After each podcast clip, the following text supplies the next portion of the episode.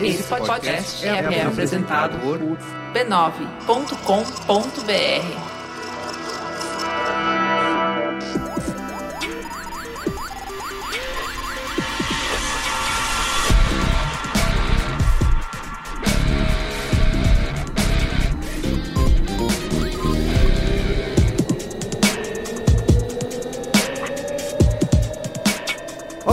sou Carlos Merigo, esse é o Braincast número 305. Estou aqui hoje com Juliana Valauer. Mamileiros e mamiletes! Olha o golpe, hein?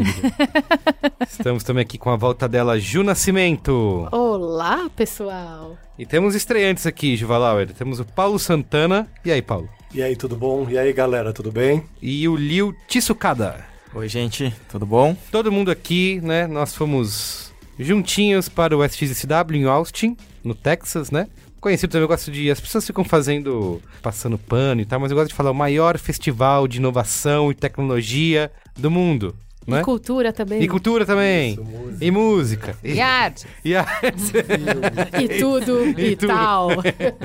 Exatamente. Estamos aqui, a gente vai comentar um pouquinho do que a gente viu de mais legal no festival, o que a gente viu de não tão legal. Vamos fazer também. A Ju Nascimento escreveu um texto aqui muito bom pra gente sobre um retrospecto, né? A gente vai usar também bastante esse texto como base, tá? E você pode acompanhar a cobertura que a gente fez no b9.com.br barra SXSW, né? E também nas nossas redes sociais. Os nossos stories, infelizmente, já desapareceram no tempo. Estão agora só no computador do Zuc, lá na casa dele. Mas você pode ver nossas fotos no Instagram, posts no Twitter, Facebook, nossos vídeos. O Paulo também mandou diversos vídeos lá fazendo a cobertura pra gente, tá bom? E a gente foi lá pro SGCW junto com o AXN, que é o canal líder de séries da PayTV. b9.com.br barra SGCW. Então vamos lá, mas antes de Valauer, temos que agradecer aqui os nossos assinantes, né, que assinam o Braincast pelo PicPay. É só você baixar o aplicativo do PicPay na sua loja preferida ou acessar o URL picpay.me barra Braincast e assinar e você vai fazer parte lá da Braincasteria Gourmet, que é o nosso grupo no Facebook, onde as pessoas estão recebendo conteúdo exclusivo, discutindo as nossas pautas, dando sugestões, tá bom? Lembrando que o PicPay é o canivete suíço dos pagamentos e você pode usar nas maquininhas Cielo mais de um milhão de estabelecimentos que já aceitam. É só você pedir lá pro lojista digitar o valor, escolhe lá receber a opção via crédito, vai ter o botãozinho verde e vai aparecer o QR Code. É só você escanear e você pode pagar com o PicPay. Tá bom, Divalauer? Muito bem. Então é isso, você usa o PicPay, recebe 10 reais de cashback na hora e faz parte da brinquesteria aí, colabora com a gente. Bom, quero falar mais uma vez aqui de HostGator, a HostGator que já tá com a gente há bastante tempo aqui no Braincast. Inclusive, nossos ouvintes perguntam: cadê o meu cupom? Cadê o meu desconto da HostGator? Vocês não vão divulgar? Tá aqui, ó. Vamos falar hoje aqui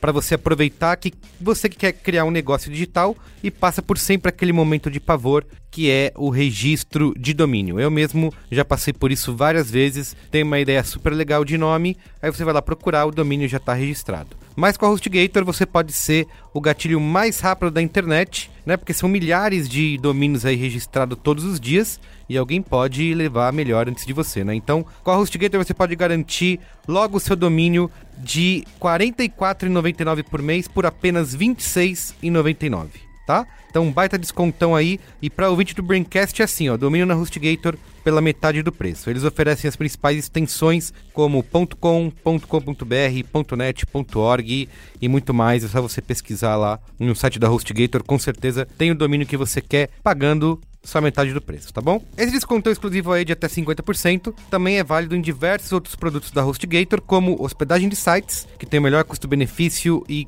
quase 100% de uptime, criador de sites, uma plataforma super simples de usar com sistema arrasta-solta, ideal para quem está iniciando sua presença digital, e também hospedagem WordPress, servidor dedicado e muito mais. É só você acessar hostgator.com.br barra B9, tá bom? Se você é desenvolvedor web, empresário ou blogueiro, visite aí o site para encontrar a melhor opção para você, hostgator.com.br barra B9 e confira as condições. HostGator, seu site sempre no ar.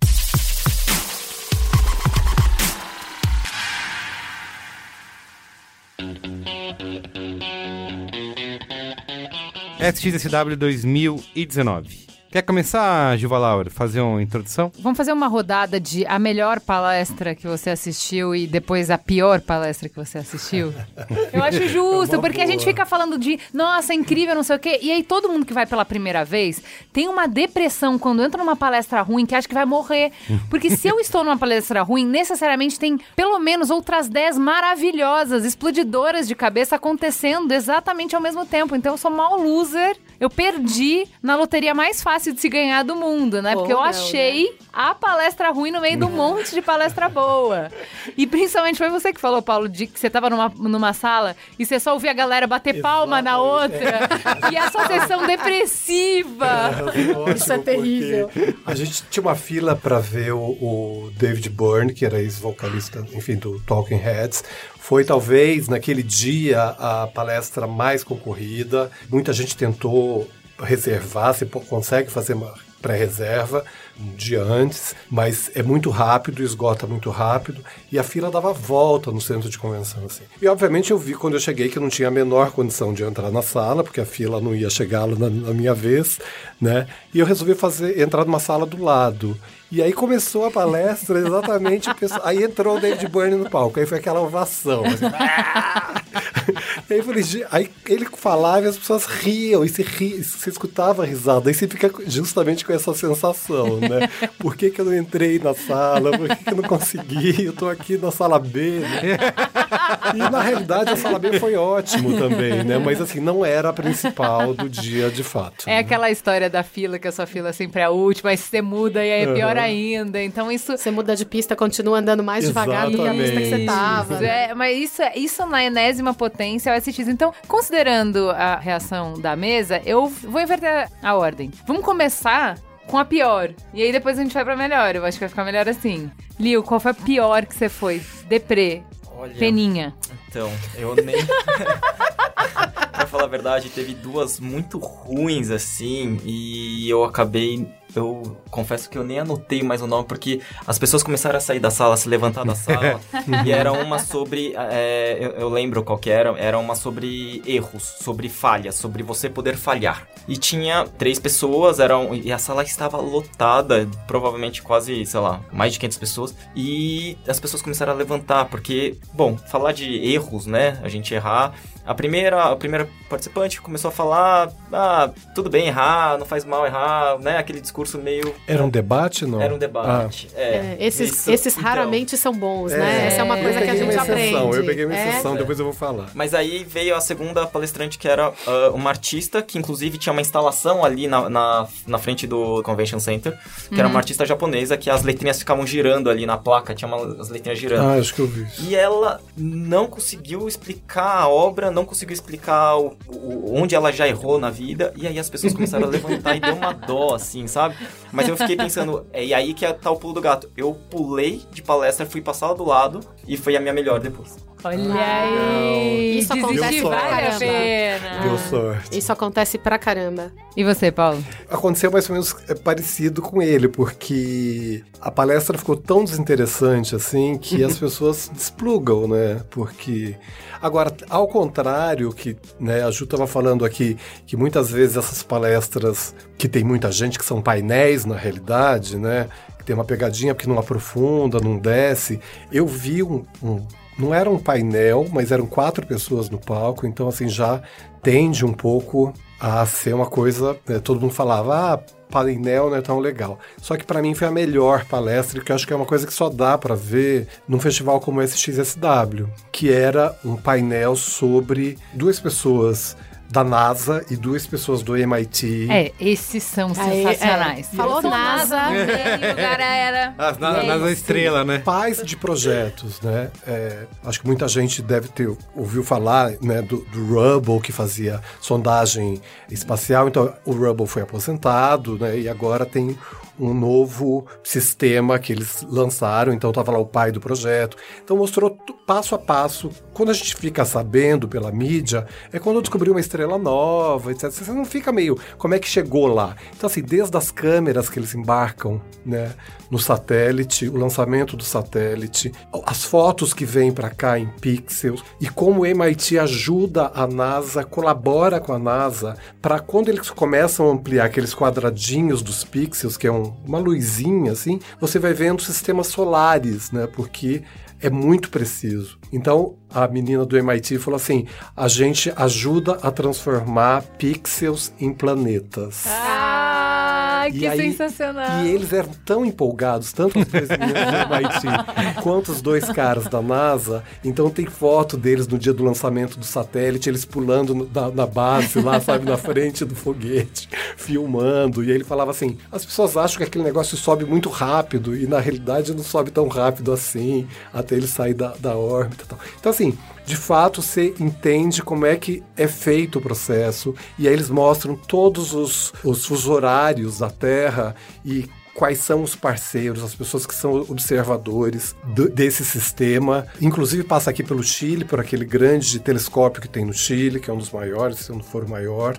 Passa pelo Brasil, passa por todos os fusos da Europa, pela Ásia, Oceania, até chegar nos Estados Unidos de novo. Então, assim, é muita gente envolvida num projeto, e mesmo nos Estados Unidos, você tem essa questão do MIT, que é um, centro de excelência mundial, né, colaborando com a NASA, que não precisa de apresentações. Uhum. Então, essa foi a melhor.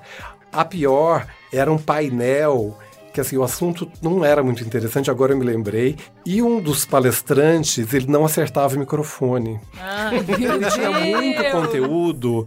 E aí, primeiro, era uma jornalista que estava fazendo a mediação, e ele estava longe do microfone, e ela gentilmente aproximou o microfone dele, e ele continuava falando baixo, eu não sei, ele, ele, tinha um problema de dicção, então assim, praticamente você não escutava o que ele falou. Então assim, já a palestra já não dava muito interessante, aí foi ficando cada vez mais, né? Mas foi isso. É, então são roubadas, né? E você pode fugir da sala, mas também tem técnicas. Porque as pessoas ficam constrangidas. Se a sala é muito grande tem pouca uhum. gente, você se sente na obrigação de ficar ali. Então também tem toda uma técnica para sair e não ficar preso numa palestra que você vai estar tá perdendo tempo com uma coisa que não, não tá agregando, e, agregando ah, nada. E nessa daí, eu acho que assim, para eu sair, eu tinha que passar entre a plateia e os palestrantes. É eu isso. saí, não tive como.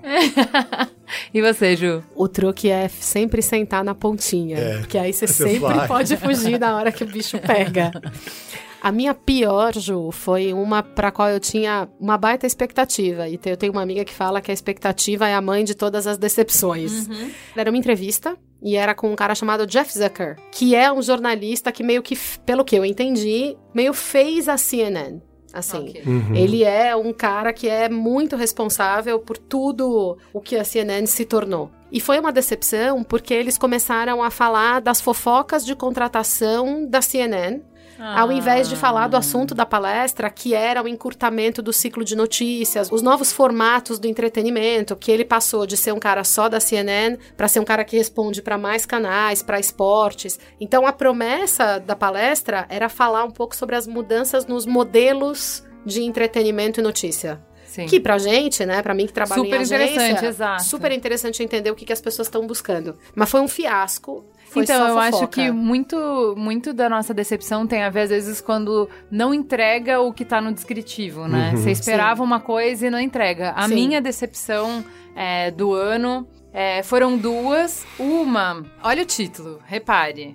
Mais um passo gigantesco para a humanidade. Qual é o próximo lugar que vamos no espaço? Bom, como essa não seria boa, não é mesmo? Parecia incrível. Entrou, é. no, entrou no filtro NASA. Não era painel, eram só duas mulheres uhum, que... da NASA. Então, uma Program Manager do negócio de propulsão da NASA. Eu falei, cara, isso, vou assistir isso, com certeza. E aí era na casa Austrália. Quando eu cheguei, eu vi que a Venue não era conhecida, mas fui indo pelo endereço e tal. Quando cheguei, era na casa Austrália. Hum. Deu. Hum, tá estranho isso aí. Mas fiquei. E aí, tipo, eram duas australianas conversando sobre. Porque agora vai abrir uma base de lançamento na Austrália. Uhum. Sobre quais são as perspectivas que se abrem para quem quer carreira no espaço. Se você e for... trabalhar na Austrália. É, se você é australiano e não quer sair da Austrália, como as duas tiveram que sair que oportunidades vão se abrir. Mas, gente, olha o título grandioso, né? Mas tem uma coisa que quem é Eu... é esperto em SXSW, Nossa, como você, fala é. para todo mundo que começa, né? Que é não acredite só no é. título. Isso, exato. Leia, Leia. a descrição. Uhum. E às vezes, como foi no e meu caso, nem assim é, resolve. No meu também não resolvia, assim, a descrição, enfim. Né? Acho que o Merico falou depois, tipo, cara, mas na casa da Austrália, é, né? Já desconfia. Você desconfiar. não é na casa da NASA. Mas eu, mas eu vou, vou contar uma outra que era do programa oficial, então não, não deveria. E eu fiquei super também decepcionada, tem a ver com o que você falou, Ju. Era como cobrir neonazistas com segurança e manter o seu trabalho. Eu quase fui nessa, Ju. Então, porque era muito boa. Era o repórter Luke O'Brien, do Huffington Post, e a editora-chefe do Huffington Post, Lydia Paul Green. E aí, o que, que eu esperava? Que a gente tivesse grandes discussões sobre jornalismo, né? Como é que a gente vai fazer agora? Como é que a gente não dá palco para maluco, mas ao mesmo tempo não deixa de reportar, né? Como é que a gente não se deixa ser pautado por eles? Como é que a gente qualifica o debate? Como é que a gente não causa esgotamento das pessoas por excesso de tudo é urgente, tudo é horrível, né? Como é que a gente. Porque senão as pessoas ficam desensibilizadas também, né? Então achei que eram esses tipos de discussões que a gente ia fazer e conversar sobre como é, reagir quando eles começam a perseguir imprensa e perseguir, expor é, jornalistas especificamente e tal. E na verdade o que aconteceu foi esse repórter contando do caso em que ele expôs neonazistas, que eles começaram em função disso a perseguir esse repórter, perseguir a família dele, que a polícia não ajudou, que nenhuma das plataformas ofereceu nenhuma ajuda, então Facebook, Twitter nunca nem responderam os pedidos de socorro dele de que ele estava sendo atacado por hordas. Tristeza, gente. Uh, daí ele fala assim, sabe, de tipo tentativa de bomba, de perseguição, não sei o quê.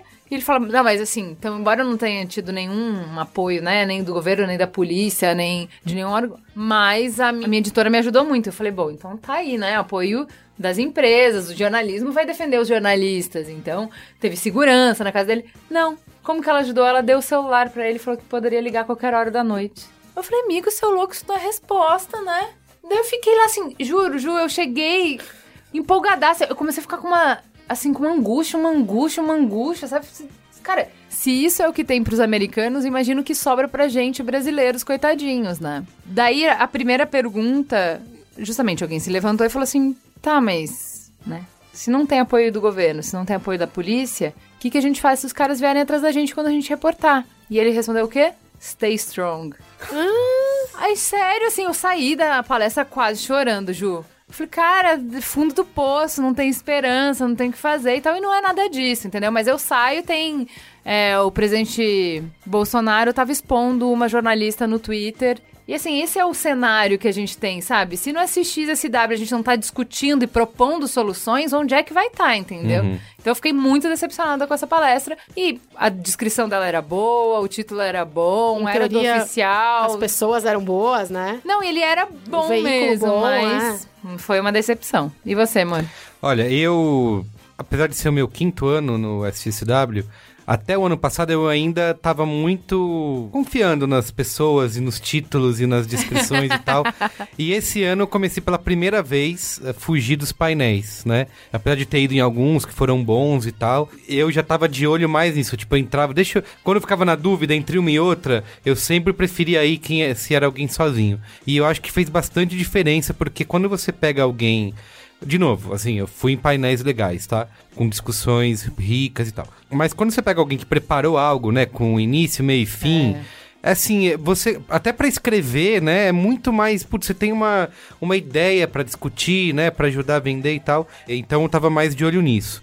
E eu acho que assim, para começar falando da pior que eu fui, que não é- eu posso falar de, de algumas, por exemplo, que eu fui que é, a pessoa vem- falou que era uma coisa e chegou lá era outra, como um- uma que era a empatia está morta, né? A era da empatia está morta, que era sobre design. Eu achei que ia falar sobre design, mas era sobre a estrutura interna da, da- das empresas e não é, o design como um todo. Então, teve esse tipo de coisa, mas aí, eu acho que é mais. é, são erros, é, talvez até perdoáveis e que, que dá pra cometer. Mas assim, eu acho que pega numa bem chata que eu tinha bastante expectativa. Acho que é um- uma das últimas que a gente foi, que foi a da era de ouro dos podcasts, né?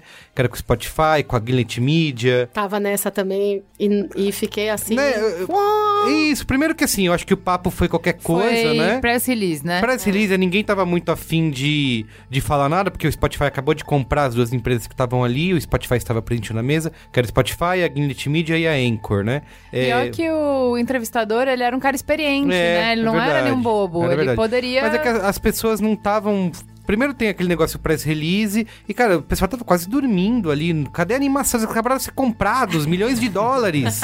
né, gente? Vamos uma anima- animação aí, né? Dinheiro! Dinheiro, não. Eu acho que o ponto do, né, do mediador faz diferença. Faz. Às vezes pro bem e pro mal. Total. Né? Às vezes eu acho que ele não consegue puxar conteúdo e às vezes ele consegue puxar muito do, do entrevistado, né? Então eu acho que ah, nem é tão interessante, mas o cara coloca tanta coisa ali, tanta vibração e tal, que ah, o negócio sobe, né? Sim. É, o A caso passou da Cara Swisher. Uhum. é, ela é apresentadora do Recode Decode. E ela é incrível, assim. É o segundo ano que eu vejo ela entrevistando alguém no SXSW. Do ano passado, pra você ter noção, eu não lembro quem que ela entrevistou. E era painel principal, ballroom, Uhum. sala lotada. A pessoa era muito importante, mas eu lembro dela. Porque ela conduz magnificamente, É. assim. Você assiste e fala, eu quero ser amiga dela. Por que que eu não posso ser amiga dela? E você teve contra, experiência ao contrário com o Neil Gaiman, né? Nossa senhora, o que que foi aquela entrevistadora? Mas eu acho que essa é uma boa, um bom exemplo de uma falsa palestra ruim, porque eu tinha muita Uma expectativa. falsa Essa palestra palestra ruim. ruim. Elabore.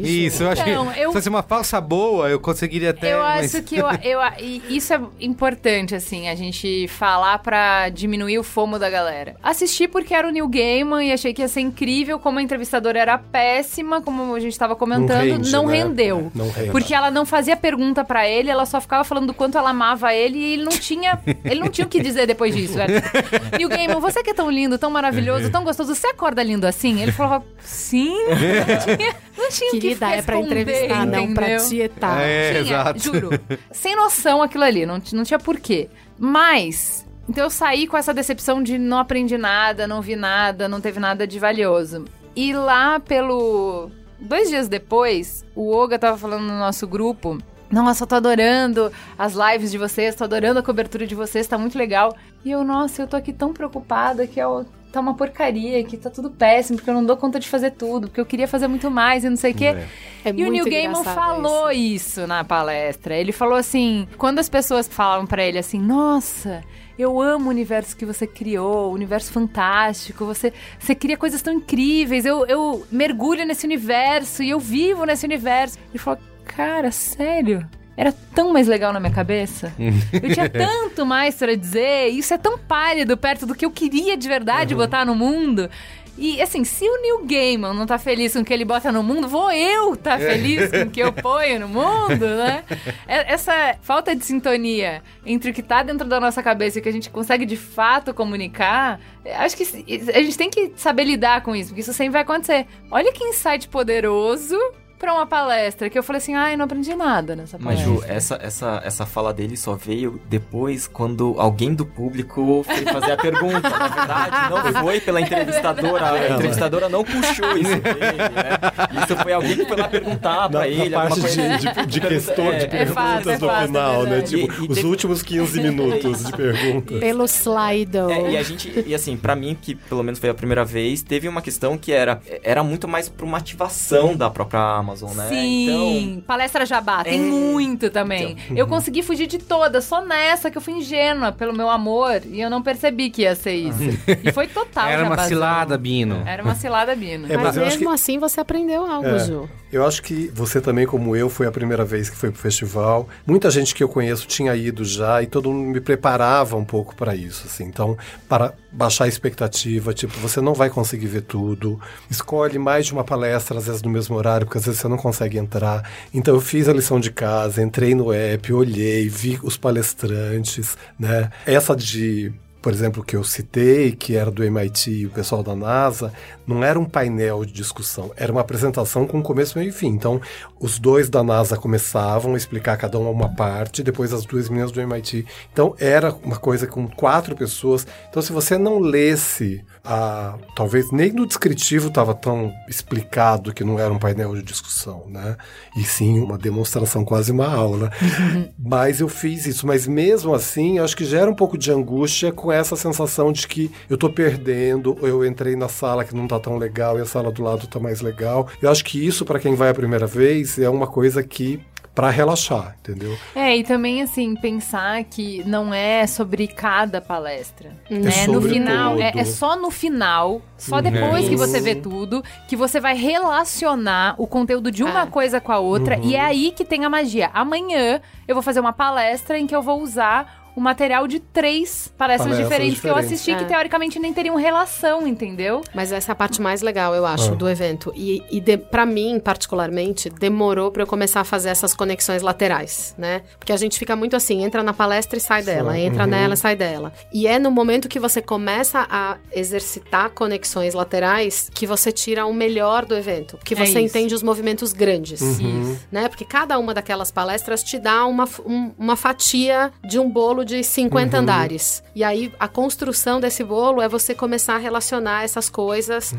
com o que você sabe. Exato. E, na minha opinião, muito com o que você sente. Porque uhum. tem uma parcela do SX que é viver o SX. É verdade. Andar na rua, é. Ver gente esquisita, eu brinco. Né? Conversar com estranhos na fila. Isso a gente estava falando disso outro dia. Então, assim, as filas a cada ano ficam maiores, a gente xinga elas mais, mas é muito divertido você conversar com alguém que você não conhece na fila e descobrir coisas, né? Então, acho que tem uma coisa de você viver e, e por cinco dias, sete dias, a gente sai do nosso dia a dia. Então, a sensação que eu tenho é que a gente fica uma esponja mais porosa quando a gente tá lá né? Sim. A gente fica mais aberto para as coisas. É verdade. E coisas que você faria aqui no Brasil, uhum. você faria a mesma coisa, talvez em companhias diferentes, mas você faria a mesma coisa aqui, você não viveria elas de um jeito tão intenso ou, ou com tanto foco, né? Uhum. É. E eu acho que isso também ajuda nessa coisa das conexões laterais, sabe? Uhum parece meio esotérico,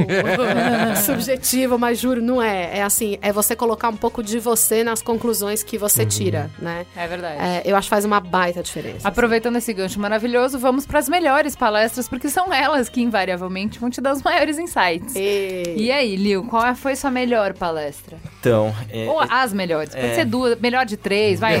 Top três. Tá roubando, tá roubando. Três eu acho digno, porque é muito difícil uma. É, é difícil mesmo. É, uma é difícil. Uma que tá aí disponível para todo mundo ver e poderia ser Isso é uma, coisa, dica. o Lil fala, acabou de lembrar uma coisa bem importante. Tem vídeo no YouTube, às vezes tem, eles põem a live inteira, tem vídeo de 13, 12 horas. É, se você entrar na programação, a grande maioria tem áudio né? Ele, no própria página ali no, no schedule do SGCW, você vai navegando, se você encontrar uma que você se interessou, você pode dar play, você escuta ali. Muitas tem vídeos nessas que são nos lugares maiores, mas pelo menos áudio você consegue ouvir. Então, é uma boa ficar de olho no site oficial para quem quiser. Alguma dessas que a gente está citando aqui, uhum, né? Uhum. Quem quiser. Primeiro dá uma olhada no YouTube, ver se tem o vídeo lá. É, porque o, o brand channel deles, do, o canal do SXSW tem muito tem vídeo. Tem muito vídeo. Inclusive de todos os anos, assim. Isso, bastante. todos os anos. Aí ele, eles, por exemplo, não estão. Acho que não está separado ainda. Não sei se depois eles vão separando, mas você pode pegar um vídeo de um dia X, vai ter o um vídeo, como eu falei, tem 12 horas de, de vídeo, mas na descrição tá separado ali por tempo para você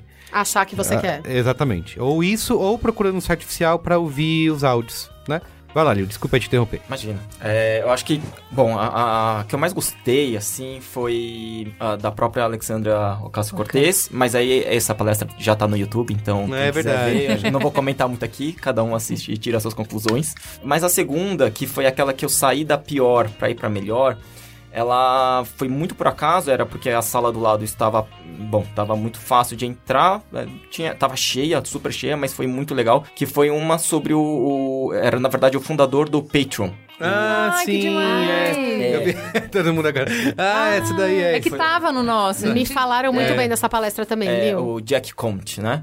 E ele é um músico, na verdade, Uhum. né? E ele começou o Patreon é, por causa da banda dele. E é um cara que, assim, ele não conseguia fazer com que a banda fosse rentável, né? Então ele não ia, ele não tava conseguindo viver da criação, né? Do, do conteúdo que ele tava criando. Então o Patreon veio pra isso. E aí acho que a sacada mais legal, e foi a única palestra que eu vi que, tirando da, da Alexandra, que todo mundo no final aplaudiu de pé, assim, o cara. Caramba. Porque foi. É, é muita história do cara, de, de, de uma- um músico que.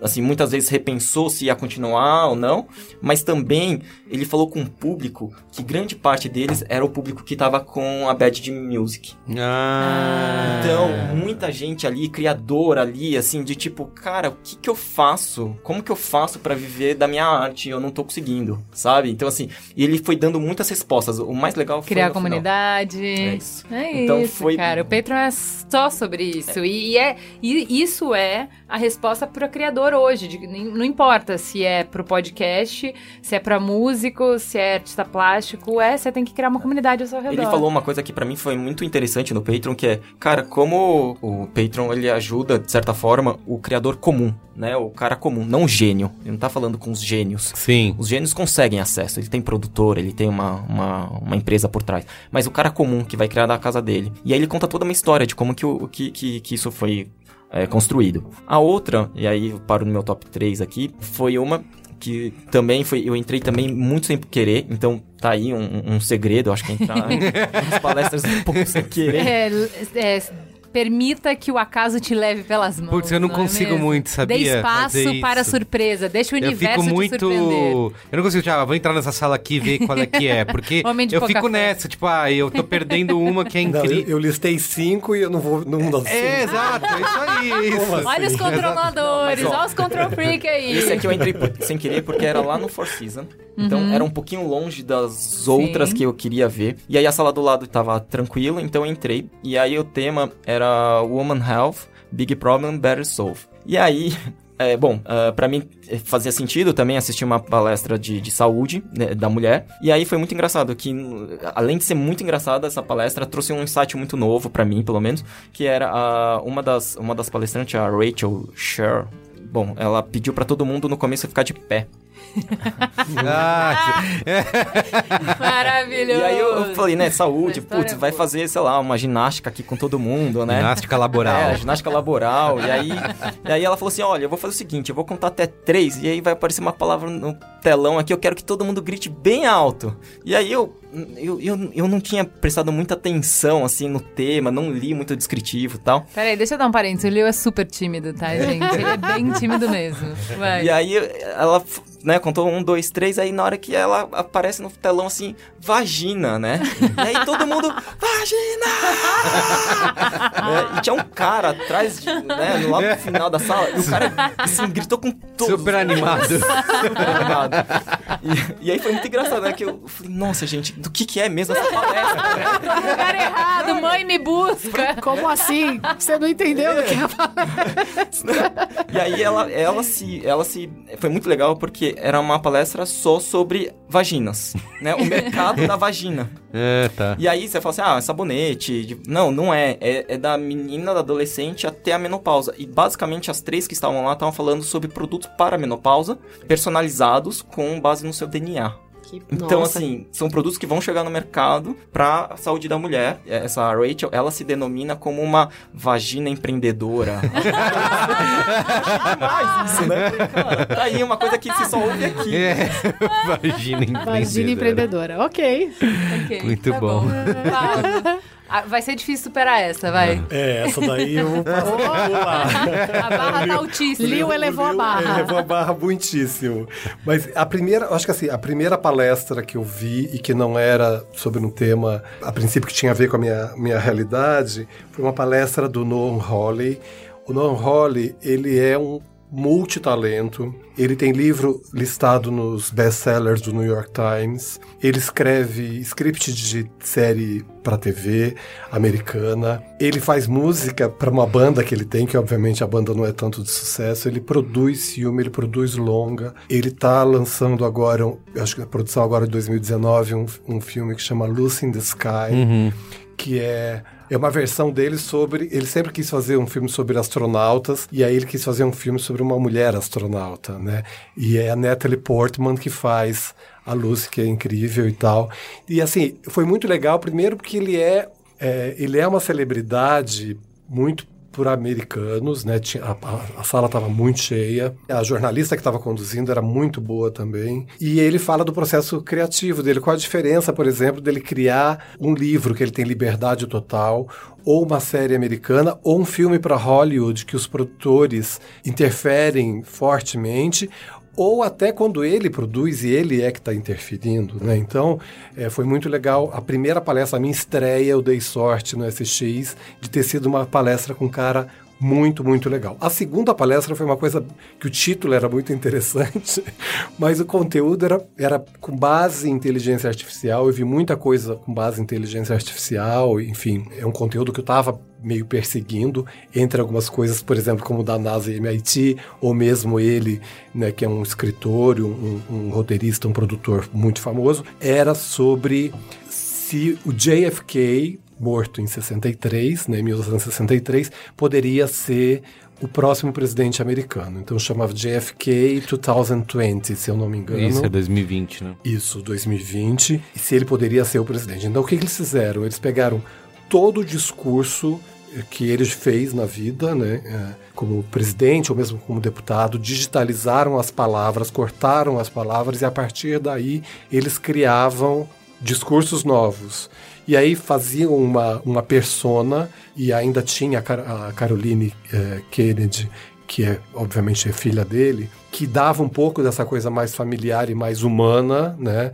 Sobre esse discurso que é completamente inteligência artificial e inclusive para debates e programas de entrevistas. Então era assim, uma pessoa que morreu há 50 e não sei quantos anos atrás, concorrendo na eleição do ano que vem, que provavelmente com o atual presidente americano republicano, porque o Kennedy era democrata. Então assim, era muito interessante e o, o, que é mais legal da palestra, acho que não era nem tanto o conteúdo, mas você pirar nessa história de como você digitalizar a voz, e a voz era uhum. dele. Eles pegaram uma pessoa que ia, que estava em Dallas no dia da morte dele, que estava lá para escutar o discurso dele, ele foi morto, foi assassinado antes, e pegaram ela depois. Ela era fã dele, claro, como presidente. Ele é um presidente, um dos mais populares, se não for o mais popular ex-presidente americano, e mostraram para ela os discursos que foram criados com base nesse database que foi que é da voz dele. E ela se emociona e foi muito legal isso, né? Então, assim, apesar do tema ser muito Odara, etc.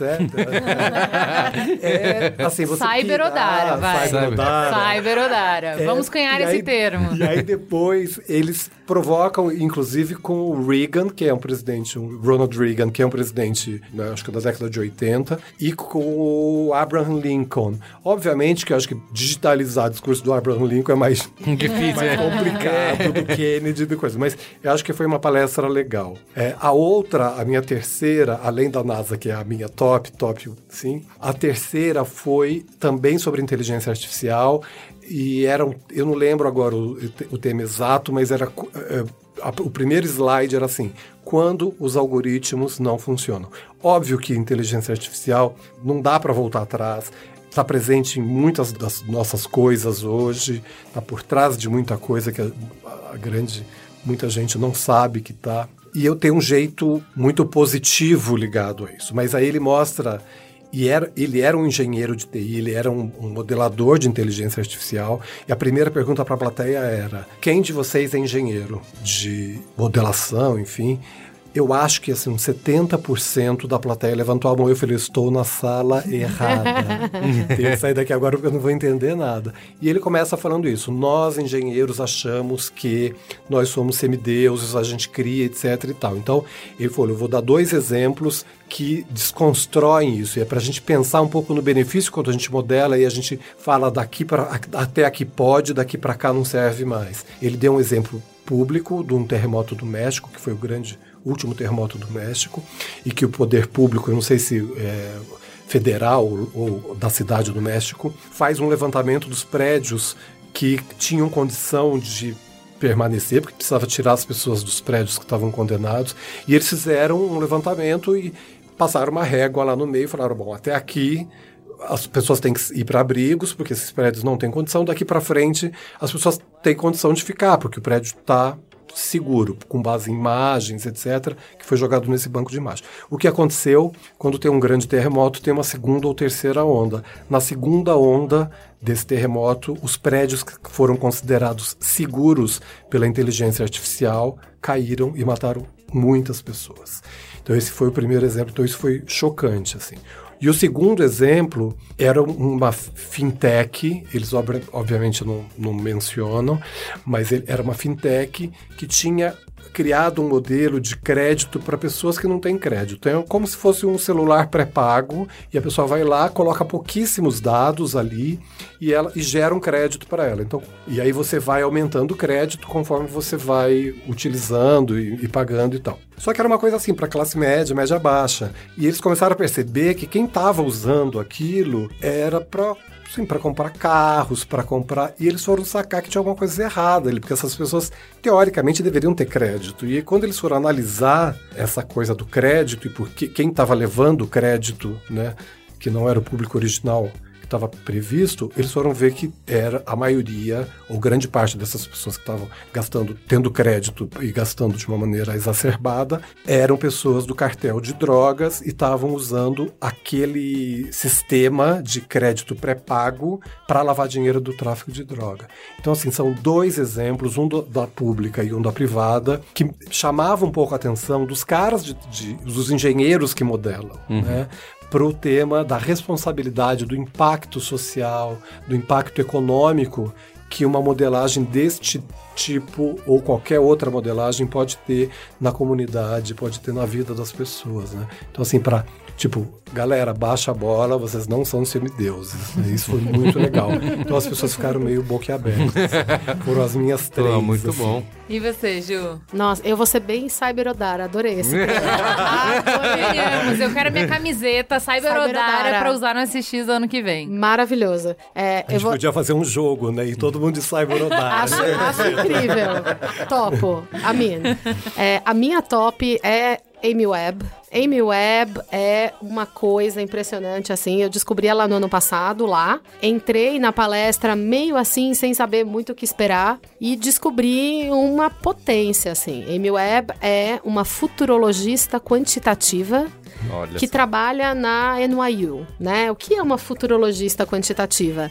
é uma futurologista que prova que ela está prevendo o futuro com números, crianças. Ela não é cartomante. Eu acho maravilhoso que você já tirou um da minha lista, não preciso falar para escolher outro, porque é. esse é meu top 3, certeza. Não, assim, foi maravilhoso. É, Amy, assim, primeiro porque o conteúdo dela e, e, o legal do conteúdo é que ela disponibiliza esse conteúdo hum. online para quem quiser. O Integral. meu texto no, no B9 tem lá é, o link para baixar o, o, report, né, o relatório anual que ela faz de tendências e também uma série de ferramentas de trabalho que ela criou para você, qualquer pessoa, usar para usar o reporte de tendências. Eu acho super generoso ela fazer isso, uhum. né? E ela não só traz previsões que às vezes assustam e às vezes encantam, mas ela é uma apresentadora incrível, assim. Então, é. tinha lá, sei lá, 4 mil pessoas naquela sala D, todo mundo hipnotizado vendo ela falar, né? Verdade.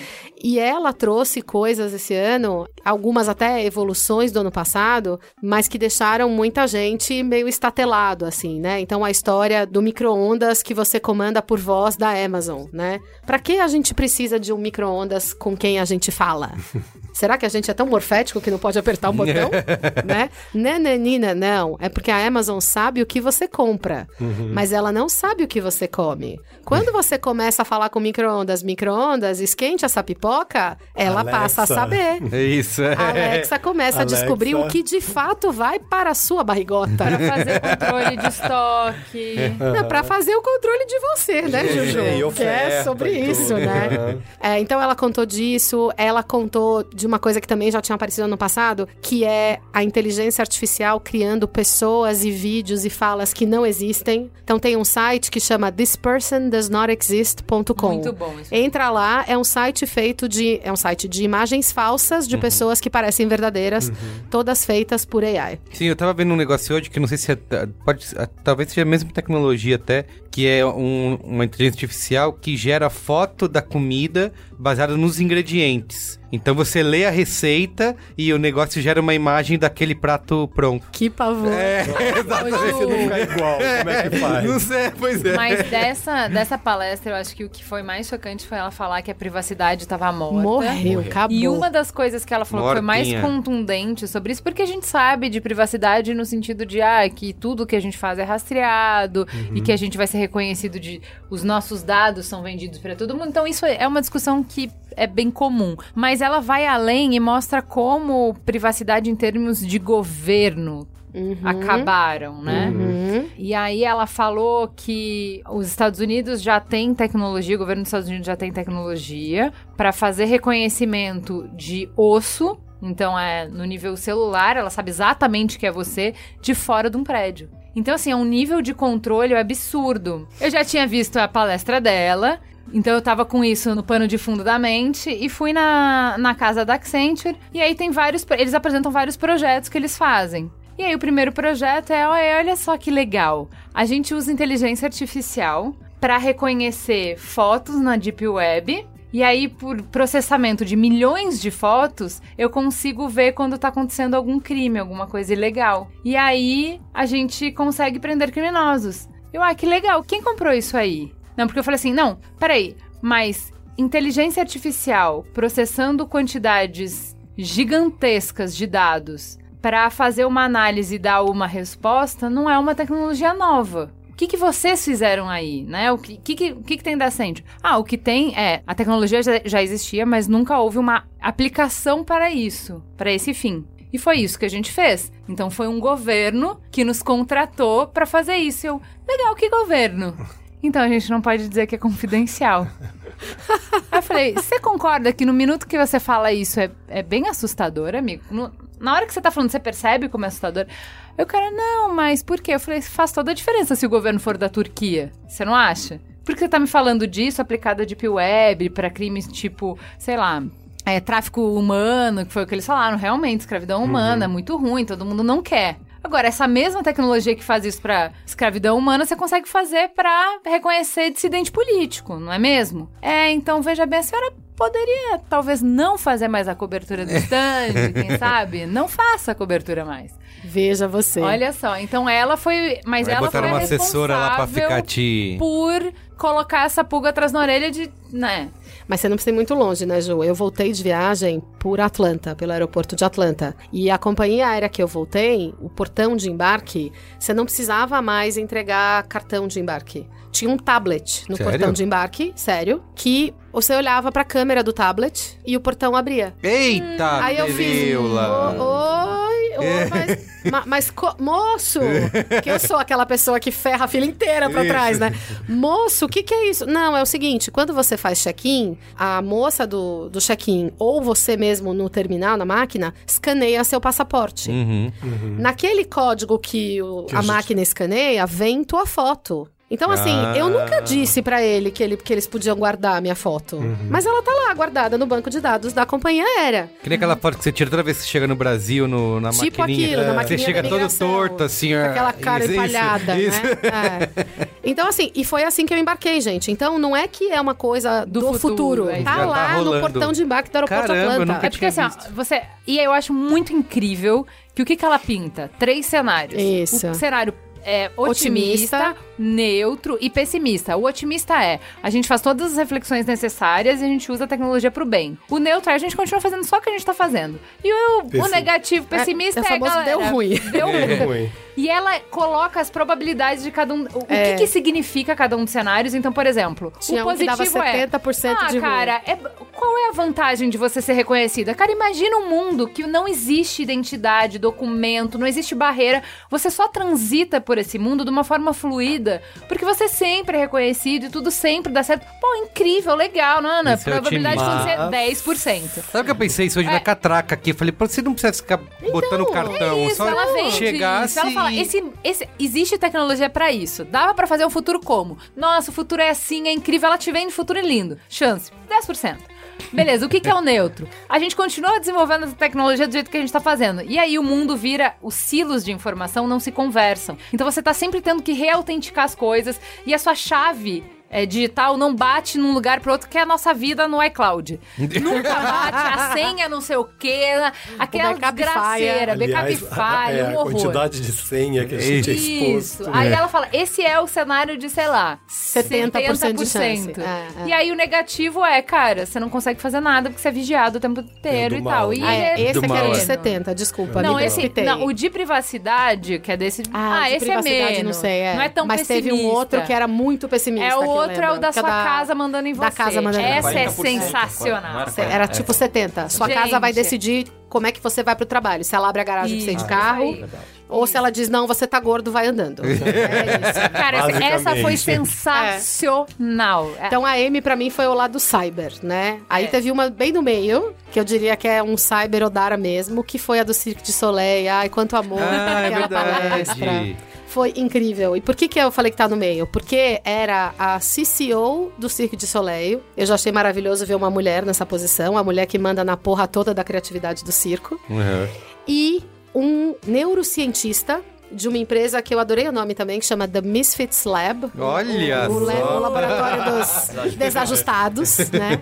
E eles fizeram juntos um experimento social para entender o que, que acontece no cérebro das pessoas quando elas estão experienciando encantamento. Ai, que demais. Né? Então, a palavra em inglês para isso é ó. Ela é um pouquinho mais ampla do que encantamento, tem uma coisa um pouco mais reverente, assim. Mas foi muito interessante ver que o Cirque está usando tecnologia para aumentar, intensificar a experiência ao vivo deles, né? Isso é então, bem legal, né? esse experimento era um experimento para entender o que, que acontece do cérebro das pessoas quando elas estão lá e o que, que acontece com elas depois. Que gatilhos o encantamento ativa no seu cérebro e, e te deixa diferente depois, né? É, então, assim, foi um experimento que eles fizeram em um show, né? No O, que é aquele que Aham, acontece que é dentro em da Las água, que eu morro de vontade de ver, nunca Las fui. Vegas, eles não, Então, esse não teve no. Brasil, esse? Não, Não, esse só só acontece fica. num lugar, porque Ah, ele é? acontece dentro de um tanque monstruoso de Eita. água. É aquele um dos. Beatles, que eu queria muito ir nesse. É o único É. que eu quero ir deles, é o dos Beatles. Eu já fiquei com vontade de ver essa palestra. Não, É, exato. E, gente, era, era a Diana, que é a CCO, e o cientista chama Bo. É, e era um cara, ele super roubou a cena dela, porque ele é um cara extremamente carismático. Ele mostrou pra gente como que o nosso cérebro tem reações imediatas a alguns estímulos. Tem um livro de um cara que eu acho que chama Daniel Kahneman, que, fala, que chama é, Pensar Rápido e Devagar. Sim. Rápido Uhum. e devagar. né, que fala um pouco sobre isso, assim. Ele ganhou então, o prêmio Nobel. É, ele, ele mostrou um pouco essa dinâmica de como é que alguns gatilhos afetam a gente, né? E falou muito sobre essa coisa da ciência do encantamento, né? Que a gente fica ali naquele momento mais imerso, que a gente fica na nossa reflexivo, mas muito conectado ao que tá em volta. Né? Que as pessoas elas ficam depois que o show acaba, que elas ficam mais abertas, elas ficam mais disponíveis, porque aquele, né, aquele encantamento compartilhado tem um efeito nelas e que curiosamente elas ficam mais abertas a experimentar e ao risco. Obviamente, a tomar risco numa proporção Aceitável. é, aceitável e, né, e adequada. Mas assim, foi incrível. Ela depois mostrou outras coisas que eles estão fazendo com tecnologia. Então, assim, vestido de água, um gel que põe no corpo e você pode pôr fogo no corpo. Então é, um- é um gel que baixa a temperatura tópica da pele e você taca fogo aqui no meu braço, assim. E não sinto nada. Enfim, o Cirque está se movendo para usar É, eu vi um, tecnologia de forma um que eu mais não dava nada, é foi até em Las Vegas, era do Michael Jackson. Era num teatrinho pequeno. Falei, ah, é um pocket, né? Do... E é uma coisa impressionante Ah, do que é- eles é- fazem. Eles usam o holograma do Michael Jackson, tipo, a, a- a- muito, muito antes de, disso já ter. Ah. Depois surgiram shows, né, com hologramas e tal. Eles já estavam usando lá um holograma do Michael Jackson num show deles. Eu achei impressionante aquele Não, negócio. assim, ele- eles mostraram um palco, eles estão lançando um show residente na China que tem plateias móveis, porque normalmente o palco gira, sobe, desce. Uhum. Nesse teatro que eles vão ficar residentes, É a plateia é que a plateia que mexe. E ela mostrou o teste do. E a plateia levanta, abaixa, muda de lugar, muda de ângulo. Fiquei imaginando como deve ser legal ver esse show. Então, essa Que pra mim foi incrível. Terminou com a gente fazendo selfies com o nariz de palhaço, foi mais divertido ainda. e a minha mais odara de todas, agora no outro extremo, foi uma palestra com um designer chamado Bruce Mal. Ele é um dos grandes pioneiros de design. Eu fui achando que ele ia fazer uma palestra assim, meio, sabe, explanação, aula sobre design, princípios. Porque o título da palestra era é, Design para os Sentidos. Ele é aquele que você falou que tem um episódio do Abstract, aquela série. Não, Ah, não esse ele? é o arquiteto, é Ah, o The tá. Que Tá. também foi super legal. Sim. Mas a do Bruce foi mais, eu Tá. achei. Porque ele não fez uma palestra. A gente entrou, era uma sala meio pequena, assim, ele arrumou a sala num arco e você sentava e na sua cadeira tinha uma máscara de dormir, um caramelo e, e um livrinho, assim. Um caramelo. E aí você, sent- você, você- você ia entrando na sala e tinha umas mocinhas falando: apenas pegue a máscara e o caramelo. Não coma o caramelo, espere. e aí ele começou contando que pra Se ele. fosse eu, já ia estar com a boca cheia. Assim, não, Não, era? então, eu já tava assim, abrindo o caramelo, a mulher falou, não! Pegando o caramelo da Esse da cadeira outro do lado. roubando do vizinho, né? É, e aí ele, ele. O ponto dele, e eu acho um ponto super válido, é que a gente, como criadores de experiência, tem criado experiências que são muito pros olhos. Né? A gente é muito preocupado Visual. com a estética das coisas. Uhum. E que, primeiro, isso é pouco pro que a gente pode fazer, né? Segundo, quando você pega VR, AR, fone de ouvido sem fio, todas essas coisas que a gente tá gostando de usar e brincar agora, dá pra fazer tão mais, né? Uhum. Então, o que ele contou basicamente foi a história da vida dele e, e ele juntava passagens da história da vida dele. Ele é filho de uma família, eu não quero falar bobagem, mas acho que de assim 15 filhos. Uma família pobre do Canadá. O pai dele era um mineiro, trabalhava numa mina. Pelo que ele contou, tinha dependência alcoólica, era uma vida difícil, sabe? E ele foi correlacionando a vida dele com por que, que a gente tem que fazer as pessoas sentirem, por que, que a gente tem que fazer as pessoas ouvirem, por que, que a gente tem que fazer as pessoas comerem o caramelo. Mas a primeira coisa que ele fez foi fazer a gente pôr à venda. E a gente ouviu a sessão toda no escuro, toda sem olhar. Então eu fiquei 40 minutos com uma venda nos olhos, só ouvindo ele falar. E, e enquanto ele falava, coisas aconteciam. Então, num determinado momento, entraram pessoas, a gente conseguia entender que tinha pessoas tocando instrumentos ali. Então tinha um violino, tinha alguma coisa, uma outra coisa de sopro, e, e você sentia as pessoas andando em volta de você. Completamente Então foi sensorial, uma experiência né? ultra sensorial. Aí num dado momento ele deixou finalmente eu comer o caramelo, eu tava ficando agoniada, né? É, teve cheiro, em algum momento a sala também foi invadida por um cheiro delícia, assim. E quando a gente saiu, a mensagem que ele deixou, que eu achei uma mensagem super poderosa, foi: a qualidade do design que a gente cria pra gente e pras pessoas define a nossa relação com o tempo. Porque se eu tenho algo que é bom de experienciar, a qualidade do meu tempo naquele momento vai ser melhor. Então ele falou, a qualidade do design da gente define a qualidade do nosso tempo. E como o tempo hoje é a coisa mais escassa que todo mundo tem, todo mundo devia se preocupar mais com o design, com as experiências que a gente cria. Foi assim incrível. Que legal. E aí, vai, tô- eu queria ter ido nessa. É, exa- É, é- é isso, é o fomo tardio. Isso. Fomos Todo póstumo. mundo vai falando aqui, eu queria ter ido nessa. né? E você, Merigo? Não vou conseguir, acho que, superar esses relatos emocionantes aqui, né? Do Leo, do Paulo, da... É, mas, assim, eu gosto muito de algumas coisas técnicas, né? Assim, não é nada... Cyberodara, né? Nem holístico, né? Amei Cyberodara. Isso.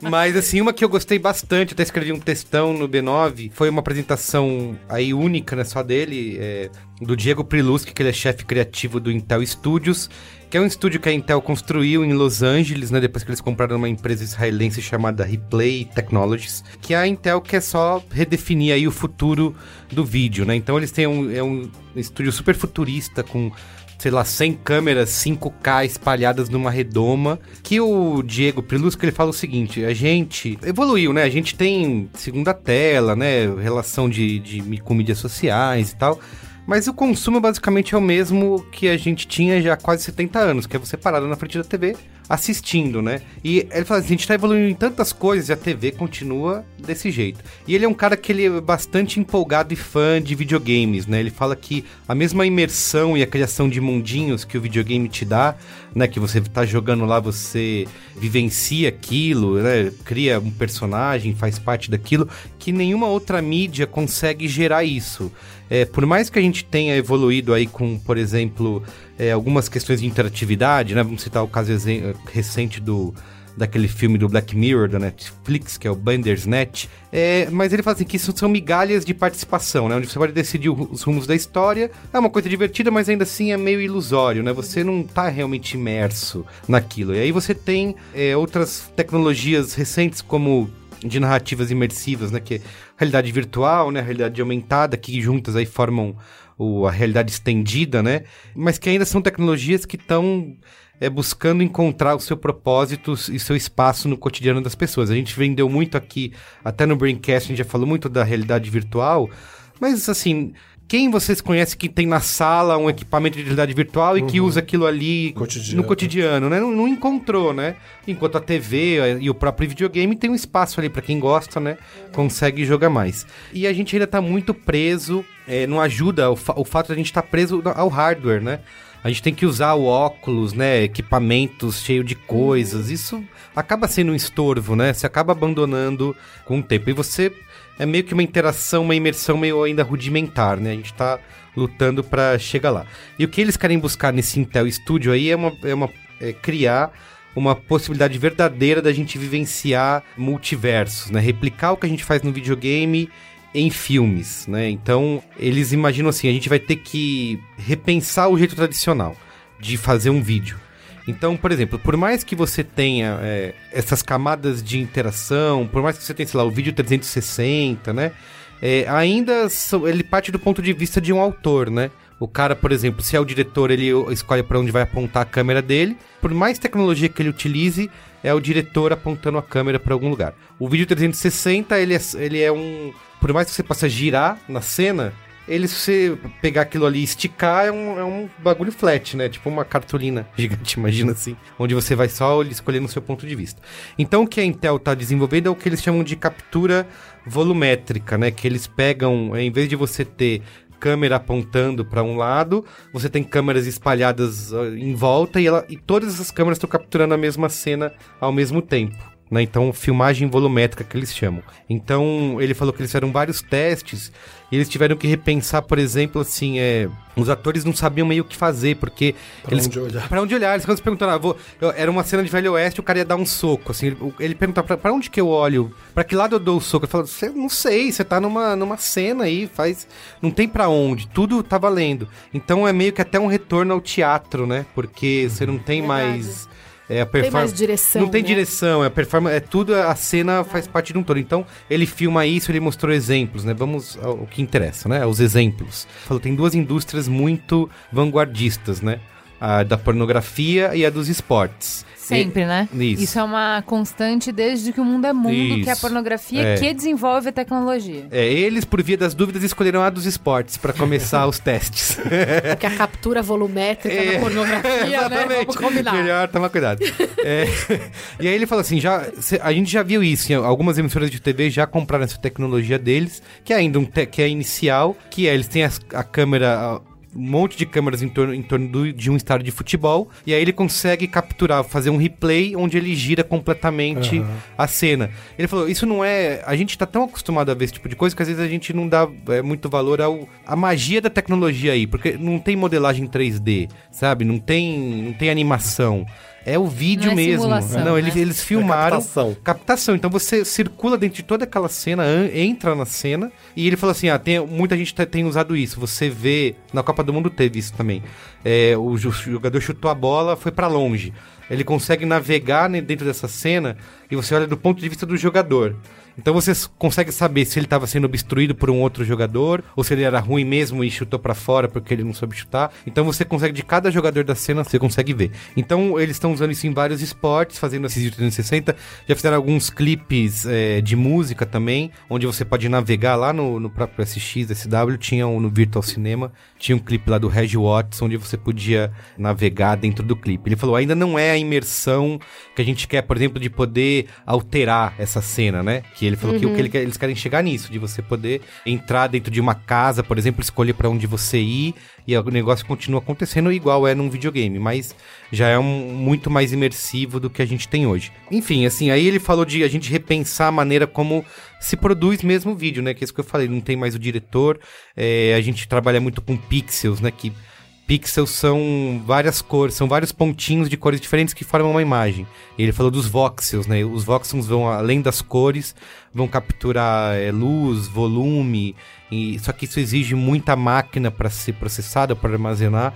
Então ainda existe um tempo para a gente conseguir chegar lá. Enfim, eles estão fazendo vários experimentos lá. Vale ver os vídeos, procurar no YouTube desse Intel Studios para ver essa arena onde eles filmam Podiam é... testar com o Neymar caindo, né? Podia, dá, dá pra você ver real, exatamente, muito, muitos ângulos ali, ver onde se ele realmente acertaram ele ou não. Enfim, mas ele vê um Sério, futuro... pensa essa captação no carnaval, na, no desfile Nossa, de escola de pois samba é, olha carnaval, só. que é um negócio Aliás, que é incrível. É um bom uso, Aliás, hein? É... Não, sério, é um ótimo uso, É. porque eu fico pensando... Você entra tudo, você vai, entra dentro do carro alegórico, É. entendeu? Eu fui ver da- no Teatro 8K uma. Não sei se você chegaram Putz, eu a queria muito ir, mas tinha uma fila gigante lá, não, não vi. E tinha uma. É da Sony, da né? Com Sony. a, a, a rede japonesa lá, É. a NHK, né? NHK, mas assim, tem. é, a minha surpresa, assim, primeiro que era uma tela de 455 polegadas. Eu não sei se é 455, 445, mas é uma tela gigante. Já não faz mais. de- depois de certo número de polegadas, já não faz mais diferença. Como né? no, no teatro você ficava muito perto da tela, dava uma sensação de você estar meio dentro, meio espectador no local. Então, primeiro começou assim umas coisas de cataratas, até mostra Iguaçu, claro. e aí flor se abrindo, uma coisa meio, né? Sei. National Geographic. É, sim, sim. De repente, passa disso, abre, inclusive a, a captação dessa, dessa imagem para a Sony foi feita pela Rede Globo do Carnaval do Rio de Janeiro. Então você vê as passistas, as meninas dançando, né? E parece que você tá dentro do negócio, porque você tá muito próximo da Sim. tela, né? Que incrível. E é engraçado porque assim, né? Eu falei, putz, a gente veio até aqui pra ver a imagem do carnaval É que acabou de acontecer. Mas foi muito legal, porque eles mostram depois uma corrida de carro, também a câmera como se fosse dentro do cockpit do carro. Então você tem a sensação, dá até um pouco de vertigem, porque o negócio vira, etc. Então, né, nas curvas e tal. E eu achei assim incrível, né? E com muita música, depois eles passaram um show do Sting, que eu não sei de quando é, mas é um, um show ao vivo do Sting. Então, assim, a, a tela, a qualidade de transmissão, de captação de transmissão daquilo, dessa tela da Sony, que te dá a real impressão de que você está lá. Então, Uhum. assim, com- obviamente dentro da sua casa. Eu tive a, a experiência de ter ido no Sony Lab em Tóquio no ano passado. Eh, tinha uma tela que eu acho que é exatamente essa, só que ela era mais comprida, que fica no hall do Sony Lab, assim, em Tóquio. Mas essa também era incrível, assim. Eu fiquei... Dá pra jogar Playstation aí nessa Deve estar, claro, claro. Todos os gays, todos. Todos os gays. Vamos morar lá nesse teatro Cinema 8K. Foi muito legal essa experiência. Muito bem, então e aí, mais uma, pra citar mais uma aqui, eu, eu sempre tenho muito pé atrás e fujo, eu sei que a galera pira aquela mulher lá, como é que é, Bene Brown, né? Uhum. Que pra mim eu só consigo enxergar muito como uma autoajuda, sabe? Eu não. Tava cheio esse ano da, Sempre, SX, tava sempre, cheíssimo lotado. de autoajuda, Autoajuda. hein? Ah, autoajuda tá. tá. Alerta. Mas tava Alerta lotado. aqui, ó. Ano passado eu não vi tanto, esse ano eu vi bastante. Mas eu fui nessa daí, achando já com o pé atrás, assim, falar, ah, tá bom, vai, New York Times, best-seller, livro lá era, era alguma coisa assim, a arte do não sei o quê. E eu falei, vai ser, vai ser, vai ser autoajuda. Mas eu gostei muito, assim, eu Olha, mordi a língua. Achei muito legal, assim. É, que era Olha do... o cético cedendo. Cris Dias, É cadê isso. você numa hora dessas? Que era com. Tinha o cara do Post Secret com ele, o Frank Warren, mas eu não gostei desse. Acho que ele não agregou muita coisa. Mas ele que veio antes, que é o Neil Parisha. O nome da apresentação dele era Building Trust in Distrustful Times. Construindo confiança em em- tempos de desconfiança. Exatamente, é isso aí. Boa. Funcionou. Tradutor simultâneo. Funcionou o cursinho lá, hein? Então ele fala assim de que a gente vive na era com menor nível de confiança, né? Como que a gente faz pra construir? E aí ele foi falando de três maneiras. O livro dele é Book of Awesome. Então aí eu já falei, por lá vem, né? Book of Awesome deve ser balela. Mas ele falou lá de você falou da questão do finito versus infinito, né? Que hoje a gente tem. Por exemplo, citou o Spotify, a gente tem fonte infinita de música, né? Você tem lá, é, você pode escolher tudo que você quiser. Ele falou que antes ele tinha, ele foi construindo ao longo de vários anos da adolescência um porta-CD com CDs que ele comprava e colocava ali, né? Em ordem, podia ser em ordem alfabética, aí outra vez era por ordem de cor, aí depois ordem de estilo. Então, é, mas estava ali, ele ia montando aquilo e, pra, e aquilo para ele era fonte confiável de música, né? Ele podia pegar qualquer coisa dali que ele sabia que era uma coisa que ele ia gostar, que ele é, é, curtia. Curadoria, né? Isso, curadoria. Então, é, é- essa é a conclusão, né? Ele fala da gente estar em tempos de coisas infinitas, né? Que a, a curadoria tem uma... Tem até a frase dele que eu anotei aqui, ele fala isso. Na era das escolhas infinitas, o valor da curadoria dispara. Que ele falou, hoje no Spotify ele abre ele fica paralisado, né? Ele não sabe pra onde ir, ele não sabe o que... O Bem que... eu. E a gente Super me representa. e que a gente tá assim com tudo, né? A gente tá assim com. é, tudo é infinito, né? Então a gente tá é, meio que acaba não dando o valor, né? Acaba não A tendo. gente fica perdido. É, perdido. A Ele fala fica até. perdido. Não é que não tem valor. É legal pra caramba. Ai, que incrível, que maravilhoso. Agora eu não sei o que fazer. É, ele falou que a nossa cabeça, o nosso cérebro é preparado pra coisas que é, a gente procura o fim, né? Ele falou assim, pô, você ia ler notícia, eu pegava o jornal, você leu, no, folhei o jornal do, de cabo a rabo, chegou, não tem notícia até o dia seguinte, entendeu? Nada vai acontecer, você vai só no dia seguinte. Que é um gap. né? Isso, exatamente. Acabou, não tem notícia Não, nova. a sensação, a- a- aquela amanhecer. sensação de completude. Nossa, eu já li todo o jornal. Então Isso. pronto, eu dei conta da Isso, vida. e a- ele né? falou que a, vida gente a gente é desenhado pra isso, assim, né? Pra você vai consumir um negócio e quando você termina você tem um prazer, né? Tipo, acabei isso, agora eu vou partir pra próxima. E quando a gente tá com coisas que não terminam nunca, tipo o seu catálogo da Netflix, você tá sempre ansioso, né? Você tá sempre, meu Deus, tem mais Uhum. coisa, mais coisa, mais coisa. Ou se você tá chegando no SXSW. Isso, é. Sério, muito me representa muito essa palestra. Eu ansioso. queria ter assistido. É muito legal. E, é, pelo menos a XSW tem uma data pra acabar. Então você fica, olha, dia tal, acabou. Então, esse fomo acabou. acaba. esse fomo acaba, é. Acabou. Então ele a fala muito disso, ele fala dos algoritmos humanos, né? Que assim, que a gente segue muitos padrões, então quando, quando alguma coisa sai do padrão, aumenta a condição da gente confiar em algo. Então ele citou o caso, alguns casos engraçados. Ele falou assim. Ah, o, o serviço de quarto num hotel, né? Tem, tem um algoritmo deles de, por exemplo, arrumar o quarto, enfiar o lençol, né? em- de um certo jeito, dobrar a toalha e tal. Eles já estão programados, né? Já fazem isso sem pensar. Então ele falou que quando ele chega no hotel e tem um bilhetinho da camareira, que ele falou que já aconteceu isso, ele chegar tinha um bilhetinho assim: Ah, eu vi que você gosta das suas toalhas desse jeito, então já tô deixando assim. Ele falou que isso já gera uma, é uma quebra, né, de expectativa. E ele falou: caramba, que incrível, quem que é essa pessoa, né? Ele citou o caso de um brinquedo do McDonald's, né? Os filhos dele pedem pra ir lá no Play, não sei o que, do McDonald's lá. E o McDonald's não tem coisa mais. Né, certinho, algoritmo, Previsível. Tem um algoritmo lá da cozinha, eles só trabalham assim, não pode sair nada do padrão. Então, é, o McDonald's funciona assim. Aí ele tava no ele entrou lá no Play, eu esqueci o nome, não é Playland, sei lá. Que tem um brinquedão lá das que os filhos dele go- gostam de brincar. E tinha uma plaquinha pregada na parede, já fora das cores do McDonald's. Ele falou assim, já era roxo e. e- E azul. Isso, né? Era roxo e azul? Era isso, roxo, Roxo e em azul. cima de azul, que Isso. não dava pra ler Que dá pra-. Ele falou que isso já é um baque, né? Se alguém do McDonald's olhar aquilo aquilo vai falar, meu, você tá louco, cadê o, o padrão? E eles deixando, escrevendo, né? Tipo, olha, a gente todos os dias o brinquedo é limpo, é, todas as semanas é não sei o que, todos os meses os parafusos são apertados e de, e de vez em quando a gente mesmo entra no próprio brinquedo para se divertir, ver se tá tudo certo, assinando lá, sei lá, Sara e Zé. Ele falou: quando você viu o nome dos donos da franquia, de uma franquia do McDonald's, você não sabe. Então ele falou que quando ele viu aquela placa, ele já estabeleceu uma relação de confiança imediata, né? Tipo, pô, são, os caras são donos, são pais, né? E testam o brinquedo e estão dizendo que cuidam daquilo. Então, putz, já cria um negócio que saiu do algoritmo, né? Saiu daquele padrão. Então, é. Que isso. E de imediato já aumenta a sua confiança. É, e por último, ele falou do Go All In, né? Que é. Que a gente quer hoje em dia fazer muitas coisas ao mesmo tempo, né?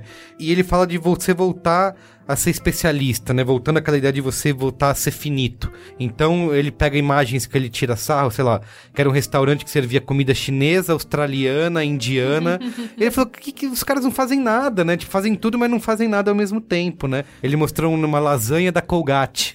Eu lembrei, é né? verdade. E ele falou assim: isso, isso é um produto real. Tava numa caixinha de acrílico, assim, isso. assim, parecia que tava no museu da no Colgate. No museu, exatamente. Né? Mas era uma lasanha congelada. Da sabe? Colgate. Da ele Colgate. falou: é um, é um produto real. Então, é, ele falando, cara, isso é uma, causa uma, uma estranheza, né? E aí ele fala de quando você se especializa em algo, por você manja daquilo, que as pessoas começam, putz, esse cara. Ele citou o caso da, de uma lojinha de cookies no Canadá, né? Ele é de Toronto.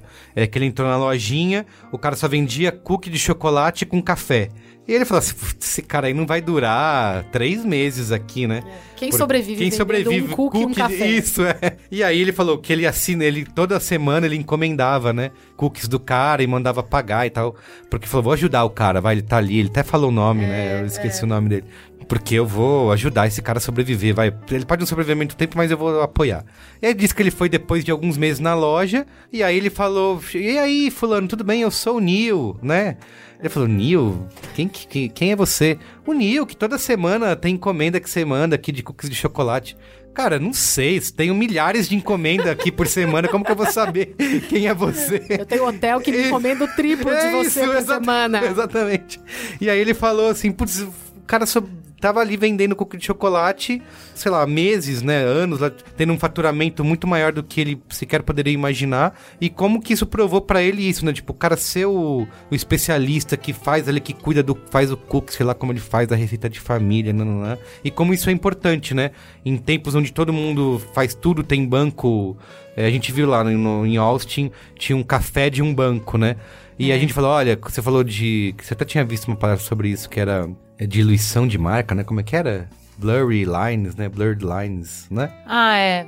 Que é, isso é uma tendência do varejo, né? É. Que é você é, apagar as linhas entre online e offline, entre o que é, que é marca e o que é estilo, Isso. né? Então, é estilo, tudo é lifestyle, né? É. Então, o banco é lifestyle, é. né? Moda é lifestyle, tudo é lifestyle. É, e ele defende o contrário, né? Que você, a especialização é outra coisa que te ajuda a criar confiança. Então, assim, eu acho que tem, tem até um pouco de um discurso meio ludista, assim, né? De anti-tecnologia. E eu acho que é, é um pouco irreal, é um pouco até é ingênuo, né? A gente é, achar que, é, ah, agora eu vou voltar a ter a minha caixinha de CD, entendeu? É, eu sei que ele não quer dizer não, mas isso, não foi né? isso que ele quis dizer. Ele isso. quis dizer que o que mais vale no Spotify, e o Spotify fala isso. Isso, é curadoria. É, sua, é. é sua lista da semana, né? É. O, Mas ainda assim... Descobertas da, da semana. semana. O Spotify fala, tipo, as pessoas não entram no Spotify por causa do acervo. As pessoas entram no Spotify por causa da curadoria. É, Elas assim passam uma máquina fazendo. Enfim, entendeu? tem umas coisas que eu acho que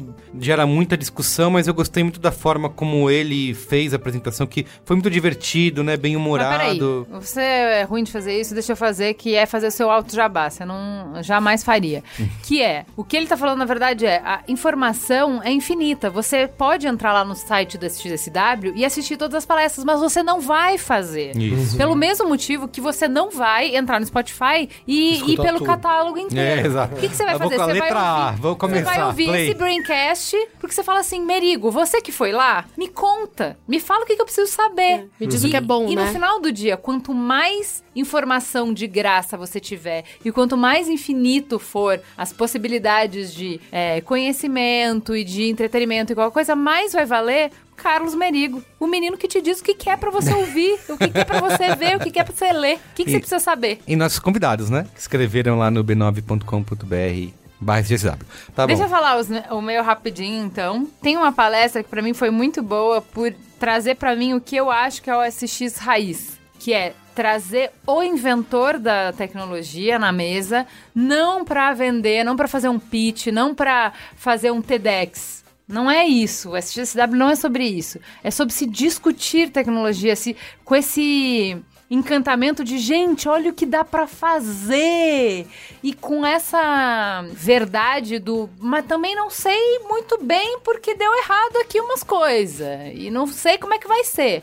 Que era uma palestra sobre como é que a gente consegue bater o hype de inteligência artificial na saúde. Então, qual é a questão? Uh, Tá todo mundo falando, ah, inteligência artificial vai salvar a saúde. Ah, é. E, obviamente, gente, não, não vai, tá?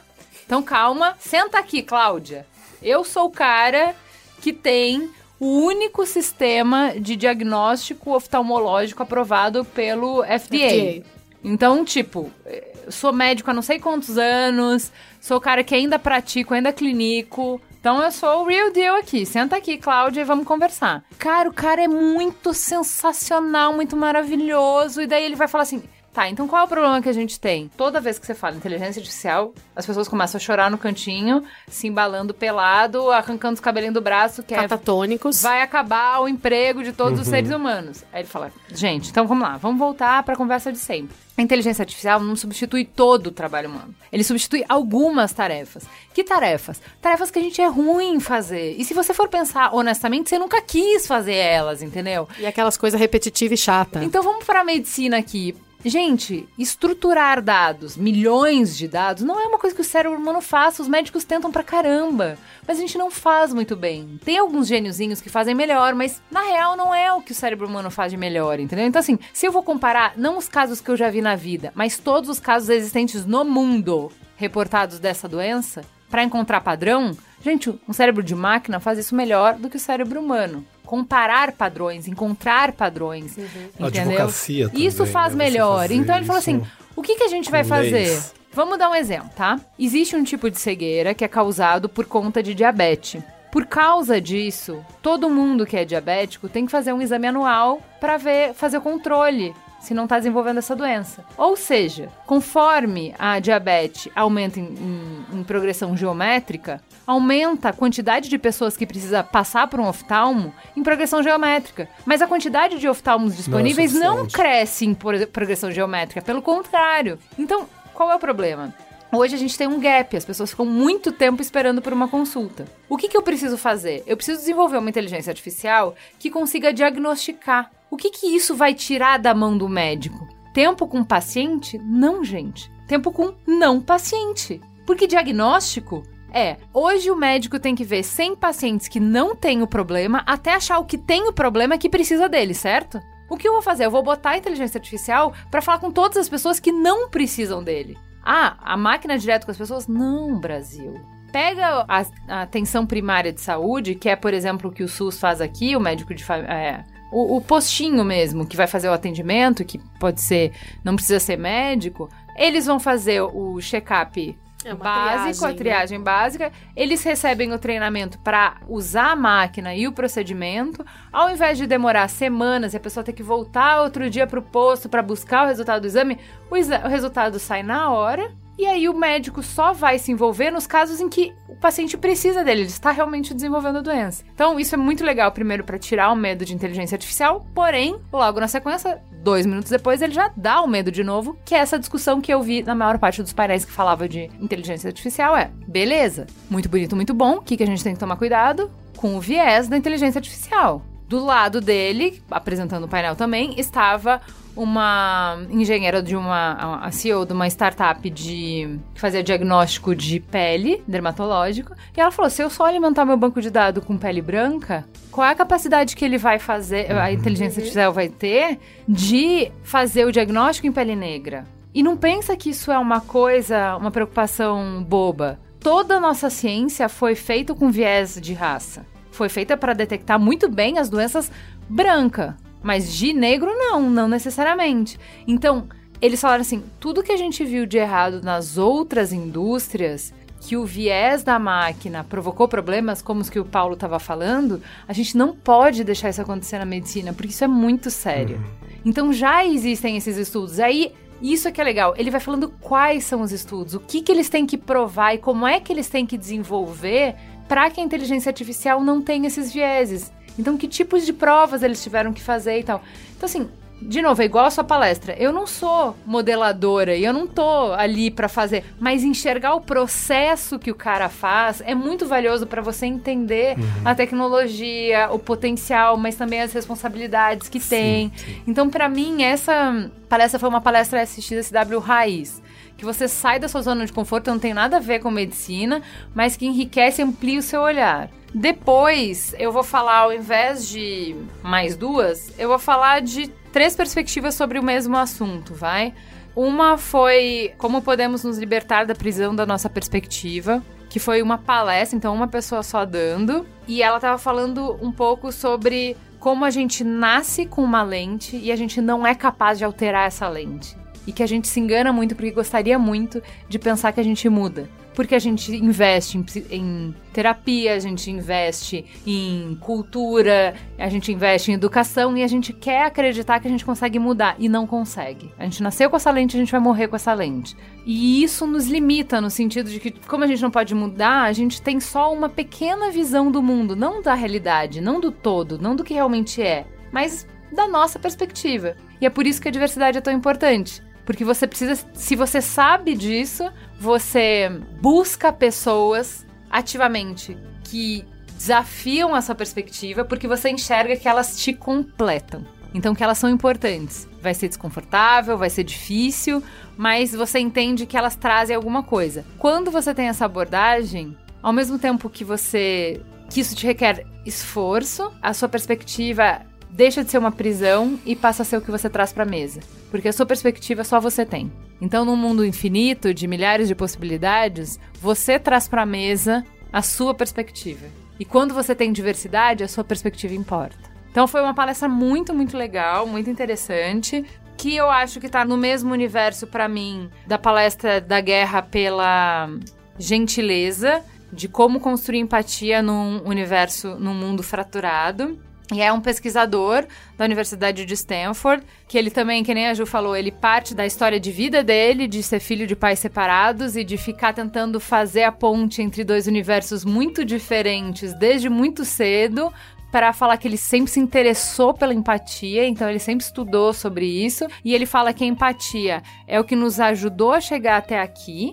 Então, a gente, quem leu Sapiens sabe disso muito bem. A gente como indivíduo é medíocre, é só por. A gente é extremamente frágil, ninguém sobreviveria. Ninguém, nem o MacGyver sobreviveria numa selva sozinho, mas a gente, juntos, a gente consegue construir tudo que a gente construiu.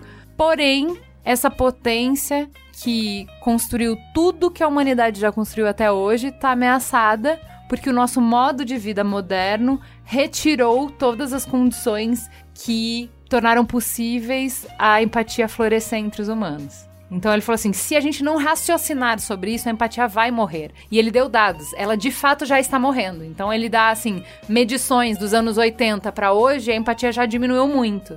Então assim, isso foi muito importante para nós até aqui. Isso será importante para a gente dali para frente. E no caminho que a gente está indo vai acabar. Então o que, que a gente pode fazer para quebrar esse ciclo, essa ordem natural, entre aspas, das coisas? Foi muito interessante e continuando nessa mesma temática, a Ju viu comigo a geração da solidão. Hum, verdade. Das pessoas que têm 10 mil seguidores e não tem nenhum amigos. Eu não tinha a menor noção que é, a. Foi que, bem louca essa também.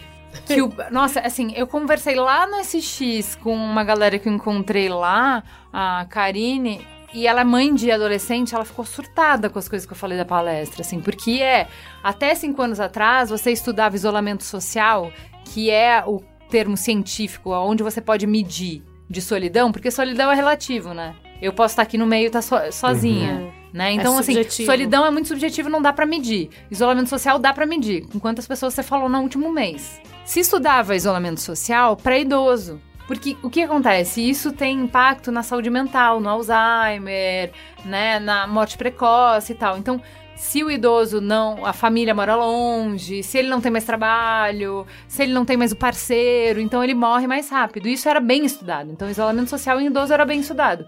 Só que de cinco anos para cá, a gente estuda isolamento social em jovem, porque 80% dos jovens que entram na universidade nos Estados Unidos têm doenças crônicas. E aí ela começa a falar de quanto que a solidão ela é uma condição debilitante para o nosso organismo. E aí, de volta para essa palestra de empatia, que é porque a gente eh, criou mecanismos biológicos para facilitar a empatia, já que disso sobre, dependia a nossa sobrevivência. Então, nosso corpo está programado para viver em grupo. Se a gente fica sozinho, a gente não funciona bem.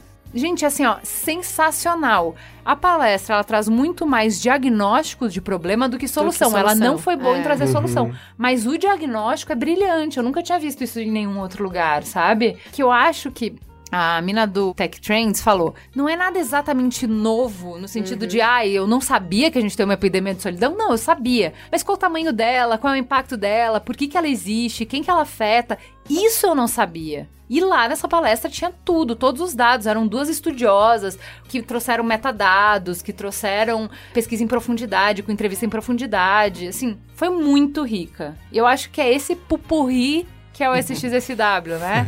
É o tech, é o inteligência artificial, é a NASA, é a moda, é a saúde, é, é tudo isso junto que forma referência pra gente pro ano inteiro e pra vida, né? Sim, eu queria, aproveitando esse gancho, Ju escreveu esse, Ju Nascimento escreveu esse texto, é, muito, a nossa cota de Ju está...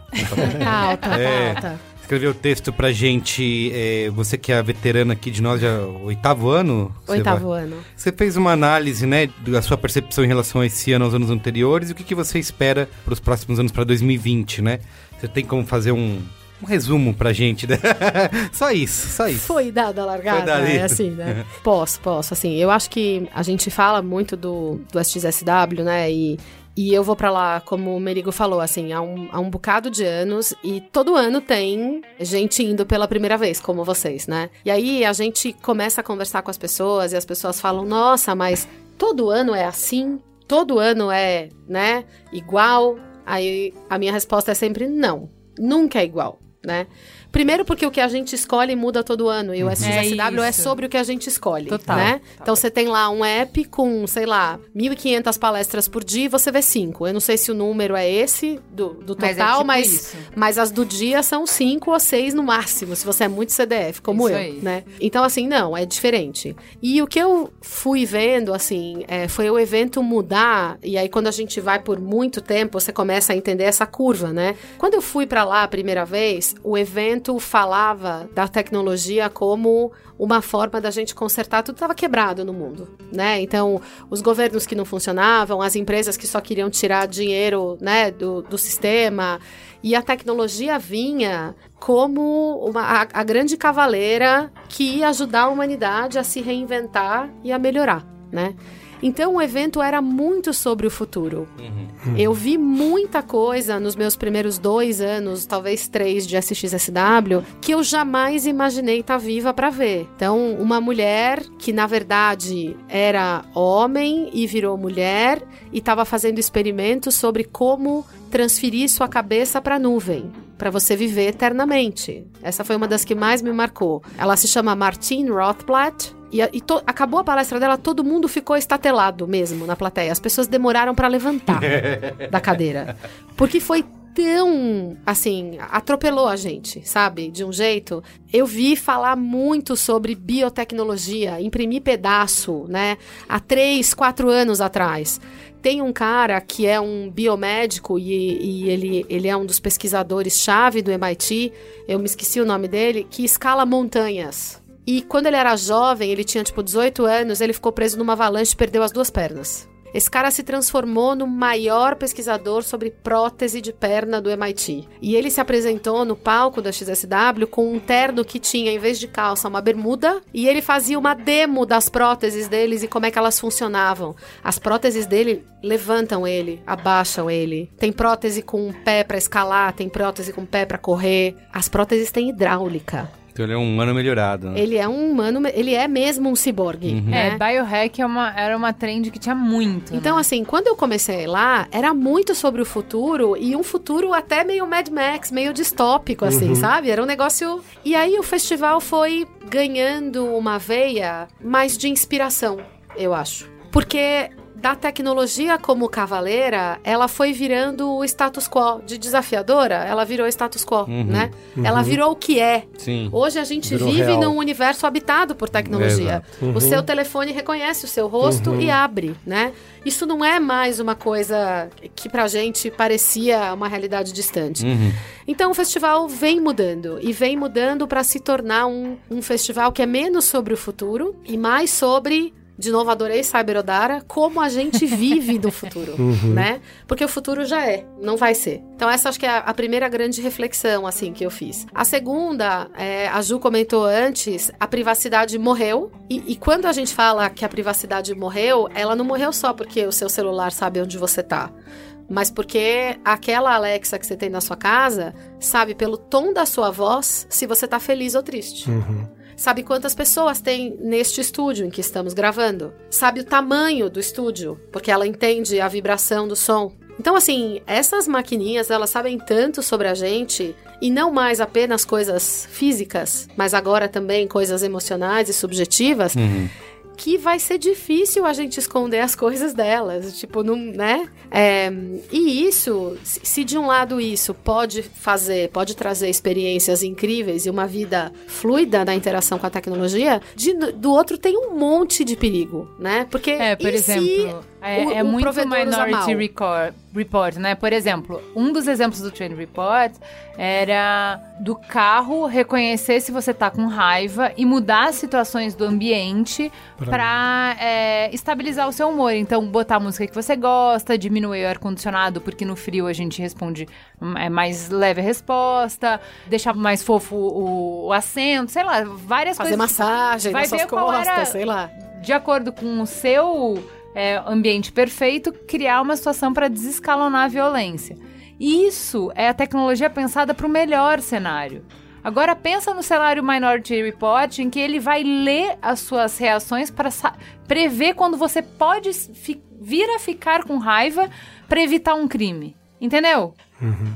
Então, assim, esse. É um microcontrole, né? Sim, sim. E aí, pegando esse gancho da Ju, vem o meu terceiro ponto no texto, que é assim: é muito curioso ver como o Vale do Silício ficou próximo da Madison Avenue, né? A Madison Avenue é o, o lugar por excelência das agências de publicidade, né? Uhum. E por que, que eu tô falando isso? Primeiro, porque as plataformas estão cada vez mais se aproximando da criatividade. Então, o Spotify estava lá comprando a Gimlet e a Encore, uhum. né? A Gimlet era uma agência, se eu entendi direito, a Gimlet é um produtor, um criador de podcasts. Sim. Então, assim, essas grandes plataformas, elas estão trazendo expertise de quem trabalha com criatividade para dentro de casa. Então, a exemplo do que um dia as agências fizeram, dando uma suíte enorme de serviços com um price tag, a mídia. Né? Então me dá aqui a sua mídia e eu vou fazer tudo isso para vocês. E um dia essas mesmas plataformas criticaram as agências por trabalharem assim. Olha uhum. que curioso, uhum. né? é, olha que ironia. mas não só por isso, mas também porque uma coisa que um cara que eu vi lá que eu adoro, que é um escritor serial chamado Douglas Rushkoff. Ah, sim, eu queria ver. Eu vi o ano passado, achei bem legal. Ele falou uma frase que em inglês sempre parece mais bonita que em português, mas eu vou falar em português, que é assim: a gente criava a tecnologia para que as pessoas pudessem usar para mudar o mundo agora a gente cria tecnologia para usar nas pessoas para mudar o comportamento delas. Então, também é Madison Avenue também é sobre mudar comportamento, uhum. porque é isso que a comunicação uhum. manipulação, né? queria fazer. Eu nem vou entrar aí, né? Porque não, não precisa ser necessariamente ruim. É manipulação. É. Pode ser pro bem. Tipo, ah, por exemplo, o que ela tava falando no Tech Report, que era os nudges, que é, ah, eu quero Sim. te encaminhar para o lugar que é melhor para você. Então é melhor para você ser saudável. Então vai de carro. É melhor o, o micro-ondas se revolta com você e fala pipoca hoje não, querido, você já comeu dois dias nessa semana. Não, mas quando Vamos você... comer brócolis. Não, mas acho assim, quando você escolhe ser usar os nudges, na minha modesta opinião, não é manipulação, é uma escolha sua. Uhum. Eu posso querer escolher nudges para emagrecer, mas é uma escolha sua, né? Agora, quando os nudges me são dados sem eu saber, aí é manipulação pura. Então, assim, também depende do uso, eu acho. Quando os nudges estão linkados com o sua- seu seguro de saúde ele vai ficar mais caro porque você fez escolhas ruins, que é disso que a gente super. tá falando, entendeu? Que é um controle absoluto onde você não tem mais escolha. Então, é que- Entendeu? Porque a farmácia tá ligada com o plano de saúde. A Alexa tá ligada com o plano de saúde. Então você não. É, é um microcontrole. Não precisa nada disso. bizarro, Você já dá seu gente. CPF lá pra ter desconto na farmácia. já, Todo mundo já sabe tá quais são É, as perebas que você tem, Isso, né? você mesmo tá. Mas eu acho que foi a própria Amy Webb que falou é, que ah, tudo bem, tem a questão da máquina controlar o seu livre-arbítrio aí, né? Ou fazer algumas limitações do- das suas escolhas. Mas ele falou assim: ah, se você quiser tirar a Alexa da, da tomada e você desligar, beleza. Só que assim, todo mundo da sua casa usa esse serviço. Então, assim, você vai criar uma crise social dentro de casa que vai para além da questão deles ah, falar assim: você vai comer a pipoca hoje ou não, né? E vai assim, putz, se você desligar a Alexa ali, todo mundo vai ficar sem. Então, assim, você gera uma- um outro tipo de conflito familiar. Super. É, super. que eu acho que, na real, é. Isso que a Ju falou permeia qualquer palestra esse ano e por isso que é realmente uma macro tendência no SX, que assim, não importa se você está falando sobre é, inteligência artificial na saúde ou sobre como a realidade aumentada está diminuindo o gap entre varejo real e varejo virtual. Qualquer palestra que você for ver, sempre tem a parte de criticar a tecnologia. Sempre Ética, tem a ética. ética, sempre ética tem, tá, mas isso tá certo, ética mas como a gente quer fazer isso? Quais são os Que não, é uma coisa que não tinha até Não. um tempo atrás. Né? É, tava todo mundo deslumbrado, né? É verdade, ninguém tava, Tava se questionando. mundo- Eu acho que a Ju falou uma coisa naquele nosso encontro, né? Que é tipo, deu ruim, né? Isso, é. Aquela coisa do deu ruim. Quer dizer, antes era assim, ah, como é legal, como é legal, como é legal. Não, agora já tem o caso Isso. assim que não deu certo. Aham. Tem isso daqui, tem aquele dado que vazou, tem, enfim, né? E faz parte do E aí você tem que. aí, né? é, então, assim, ética, você vai. a- Eu vi várias palestras de inteligência artificial, desde um projeto de um professor de Austin, que é de inovação da Universidade do Texas, que passa. Né, e ele falando sobre você, de fato, eh, detectar os problemas. Então, em três escolas públicas, de, pelo menos o que ele mostrou como exemplo de estados diferentes dos Estados Unidos, como é que você provoca as crianças para elas imaginarem quais são os problemas cotidianos da vidinha delas e como é que elas fariam meio de maluquete e como é que elas resolveriam isso, né? Então, assim, da criança que passeia com o cachorro e no inverno é mais difícil passear com o cachorro, outro que, enfim, é, os pais são separados, tem essa questão da mudança. Então, como é que eles imaginam que elas poderiam criar uma inteligência artificial para resolver aqueles pequenos problemas, né? Até coisas, a inteligência artificial do futuro e muito já focado em ética, né? Ética, ética, ética, ética. Quer dizer, uhum. dados, Não, vazamento, machine learning. Então, e aí, pegando o teu gancho, eu acho que assim, se é fato, então, que a nova economia ficou velha, né? Porque a nova economia tá caindo no mesmo modelo de simplesmente tirar valor do sistema, né? Não é mais sobre mudar o sistema, né? Então não é mais sobre fazer teste de genoma para mudar a dinâmica do mercado de saúde de curar a doença para prevenir a doença. É sobre fazer teste de genoma para o meu plano de saúde saber É quanto aí. ele cobra de É isso aí, né? é isso aí. Então, Essa é assim, crítica. essa, é, acho pra mim, assim, a, a o maior takeaway do festival é essa: a nova economia envelheceu. E o que isso vem, é, e a gente, acho que a gente tem visto isso há uns dois anos, assim, tá vindo um pedido muito grande por ética e por regulamentação. Isso. Então a gente falou, o Liu falou da Alexandria Ocasio-Cortez. Todos, teve muito político na XSW também, né, gente? Uma Mas tem, quantidade. mas É, tem. é Isso é uma verdade. tendência. Porque mas assim, só tá é- aumentando. Não, mas é, É. que é pré-eleição. Então, É, pré-eleição acontece mais. Eu, né? eu, esse ano, achei que tinha um volume diferente dos anos anteriores. E o que eu achei muito interessante é que todos, independente da direita, da esquerda, do meio, falaram muito sobre a necessidade de regulamentação para a Big Tech. É, eles falavam assim, ó, a gente, a gente sabe que precisa ter, mas como fazer isso sem esbarrar na censura, né? Como que Uhum. a gente vai controlar, regulamentar sem ferir as liberdades das pessoas de publicar o que elas quiserem, de consumirem o conteúdo. Então é uma discussão discussão bem espinhosa mesmo. E, a, e, só pegando um pouco esse gancho aí da questão do político lá, etc., né? Eles, eu vi uma palestra que se chama, chamava sobre é, desinformação, que é, é, uma crítica aos políticos em função desses vazamentos de dados que ocorreram no ano passado e tudo que ficou virou veio para a mídia muito fortemente e quando eh, eles vão no Senado prestar esclarecimentos, né, os donos das plataformas, os caras eram mal assessorados, quer dizer, eles não sabiam como a plataforma é. funcionava, não do, da questão tecnológica, mas do básico, do básico da plataforma. Mesmo. Então, assim, como é que esses caras, né, e obviamente no cenário dos Estados Unidos, e eu acho que a gente fa pode fazer um copy-paste facilmente para o Brasil, como é que esses caras que estão fazendo leis e que estão tentando, ou que a sociedade sociedade necessita de uma regulamentação sobre o tema, esses caras que fazem as leis estão mal assessorados ou não conhecem o. Posso, posso.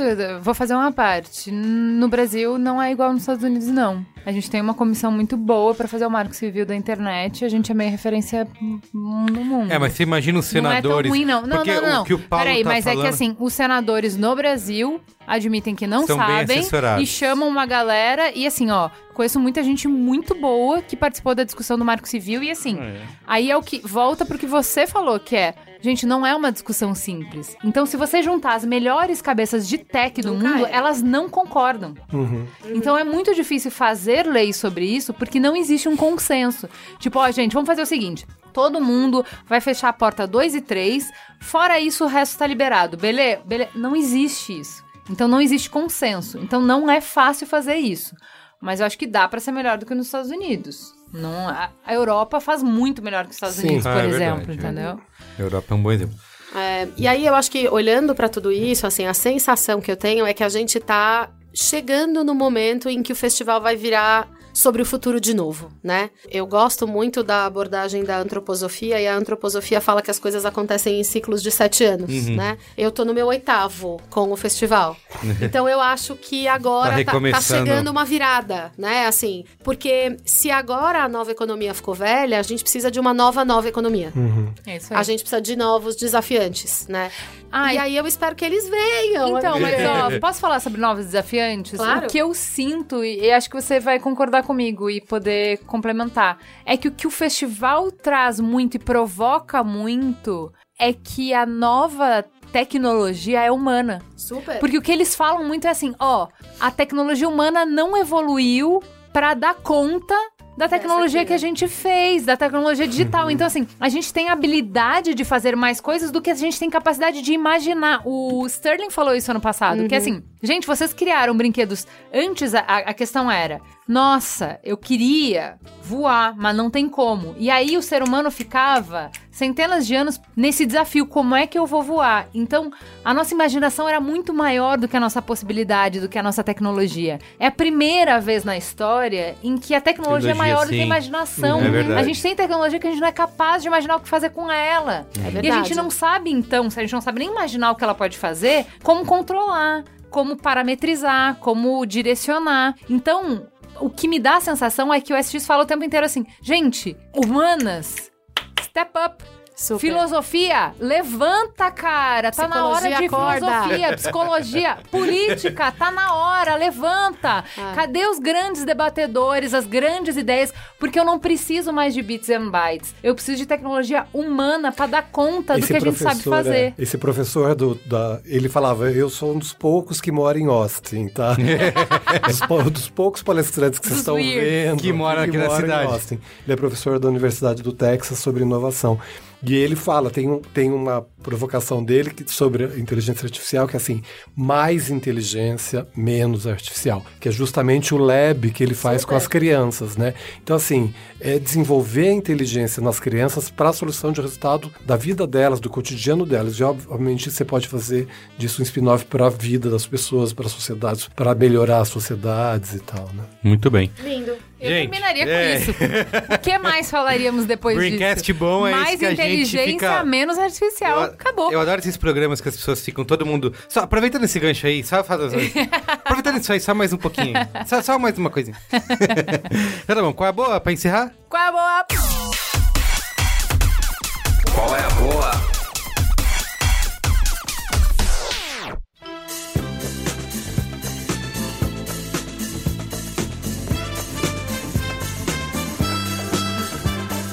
Começar roubando no jogo aqui, tá? Porque é um qual é boa que eu já falei, tem a ver com a SW, mas eu vou repetir aqui para o nosso amigo ouvinte Não que pode não. fazer isso. Claro que pode. É, eu quero recomendar que eu assisti lá no SXSW, eu tento todo ano, cada vez mais boto um pezinho lá pra assistir filmes. Eu teve um ano que eu assisti o vencedor de documentário e de filme. Filme, filme, filme? Ficção. E esse ano eu fui numa sessão que foi dentro do Convention Center, foi super convention. Super conveniente. que foi do Apollo 11, que é um documentário dirigido pelo Todd Douglas Miller. Ele fez um documentário, assim, para recontar. né, esse ano completa 50 anos, né? Do ano que o homem pisou na Lua, maior aventura humana, né? E ele reconta toda essa história utilizando imagens da época, da própria NASA, filmada pelos astronautas, né? Filmada pelos próprios profissionais da NASA. E ele recuperou e reconstruiu essas imagens de uma maneira que parece filmada hoje, assim. Ele começa mostrando umas cenas lá do lugar de treinamento, de lançamento. Fala, cara, o cara tava com a câmera lá ontem filmando porque tá é, é realmente uma reconstituição incrível, assim. Não tem nada no filme que seja o digital ou nada. É tudo realmente cenas da época. Ele fala que o, Buzz Aldrin e o Neil Armstrong não são listados na Academia de Cinema, de cinema Cinematográfica de Hollywood à toa, né? Porque eles realmente é, conseguiram é, capturar imagens belíssimas ali. É, e ele vai contando assim, e, e ele pega a, a- não tem nenhuma cabeça falante, tá? Não tem nenhuma entrevista, só realmente mostrando é, as cenas de ordem cronológica. Ele vai pegando pequenos momentos, sabe? Assim, de da plateia que tá esperando é, é, a- as pessoas que foram pra praia, estacionaram os carros e estão ali em cima dos carros esperando o lançamento da, da nave, né? Então ele vai pegando esses detalhes, depois mostra o reencontro dos astronautas com os filhos, com a família. Então é bem emocionante ver como ele conseguiu é, contar essa história é, de uma maneira que você realmente é, vai apreciando aquilo com calma, sabe? Só com cenas reais, com cenas de dentro dos centros de controle, aquelas pessoas trabalhando. Cara, você tá controlando uma nave espacial que tá, sei lá, quantos mil quilômetros, né? De distância, só por pontinhos na tela e tudo mais, realmente eu acho que faz jus aí dizer que é a maior aventura humana. O Apollo 11, não sei, é, é um documentário para ser visto em tela grande, sabe? sabe? Se estrear no cinema aqui no Brasil ou no IMAX da vida, eu acho que vale a pena ir assistir, porque só pelo, como eu falei, essa re- reconstituição digital aí das imagens vale muito, tá bom? Apollo 11 do Todd Douglas Miller. Hum, que fino. Quem vai? Eu vou. É, continuando na temática Cyber Odara, que amo, eu tenho duas boas. Uma boa é o filme que a HBO vai lançar já já sobre a história da Teranos, que é uma das maiores farsas do mercado de health tech De americano. Silicon Valley, né? do Silicon Valley e, e de filme, saúde, é? né? Eu não sabia, não. Chama. é, o, o- nome em inglês ainda não sei qual é o nome traduzido, mas é The Inventor Out for Blood in Silicon Valley. É um trocadilho, né? A inventora procurando sangue no Silicon Valley, porque a empresa da Elizabeth Holmes, eu acho que é o nome dela, que chamava Teranos, era uma empresa que prometia com poucas gotas de sangue, fazer uma batelada de exames de forma absolutamente revolucionária para você. Então a HBO tá lançando esse documentário que teve premiere lá no SX. Ah, é mesmo. Olha só, eu. Como diria Silvio filme- Santos, eu não vi, mas uma amiga viu, disse que é bom. Eu botei na lista, mas não, não consegui o, Express lá. Então, eu também, é eu uma também, loucura. não rolou.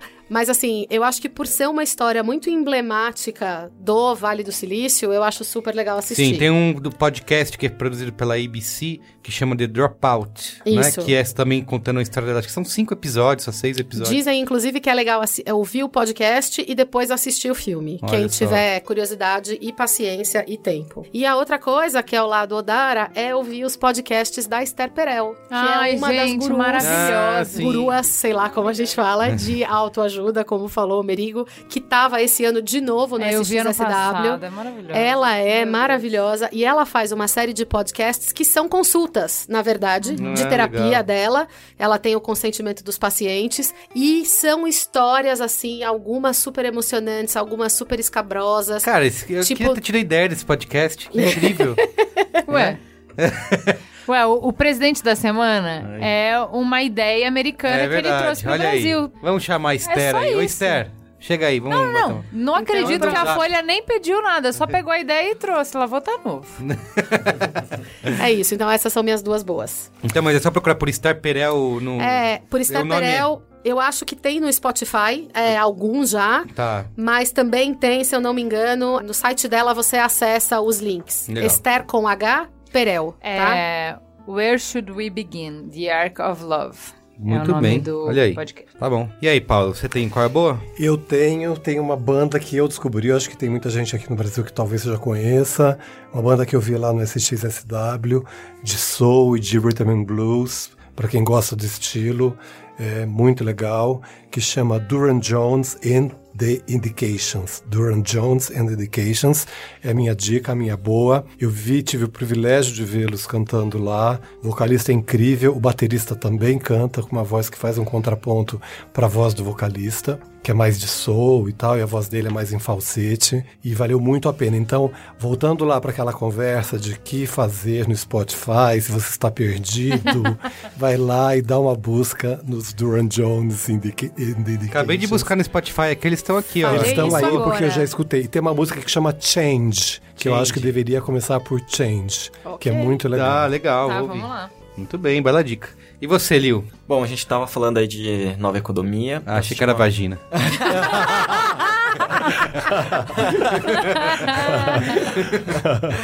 É, a gente tava falando aí de nova economia, então eu assisti uma palestra de um empreendedor australiano e ele criou uma startup chamada Afterpay. Ou seja, você entra no site deles, você faz as compras e você não precisa é, provar ou precisa pagar com cartão de crédito naquela hora, você paga depois. E aí, o que é louco, assim, né? Você vai falar assim, ah, mas isso é a mesma coisa que um cartão de crédito. O que, que ele falou, né? Ele falou, não, é diferente, porque quando eu faço... E, e- esse Afterpay é um meio de pagamento para jovem, para um millennium. E aí ele falou assim, cartão de crédito é o dinheiro dele. O Afterpay não, não é o dinheiro dele. Então, ele... Ele, ele sente que, como alguém tá confiando nele, e a questão da confiança é o centro de tudo, ele tem um dever moral de pagar a Afterpay. Porque os caras estão sendo muito legais de anteciparem esse produto para chegar na casa dele. É, porque nos Estados Unidos essa coisa do parcelamento que a gente tem aqui no Brasil não existe, vale lembrar. Então estão aparecendo coisas como essa, e tem uma outra que eu descobri lá também, Liu, chama Klarna, que tem inclusive um filme com o Snoop Dogg muito engraçado, faz a mesma coisa. Então tem fintechs aparecendo para parcelar para os americanos. Ah, então, é, ta- talvez esse contexto aí ajude, mas uma coisa que eles falam é que, tipo, ele, ele coloca muito a questão do amor, da confiança, sabe? De Que tipo, legal. você vai. é, você vai poder me pagar depois, mas. É, microcrédito, É né? O. Yunus é o precursor disso aí, é o meu pastor e nada me Isso. faltará. E a outra, e a outra é dica, ah, aí eu não fui na palestra, eu perdi a palestra. Mas eu fui vivenciar depois, pós a palestra, que era a palestra do K-pop. Ah, moleque. E aí eu não E- fui... esse, esse assunto eu conheço.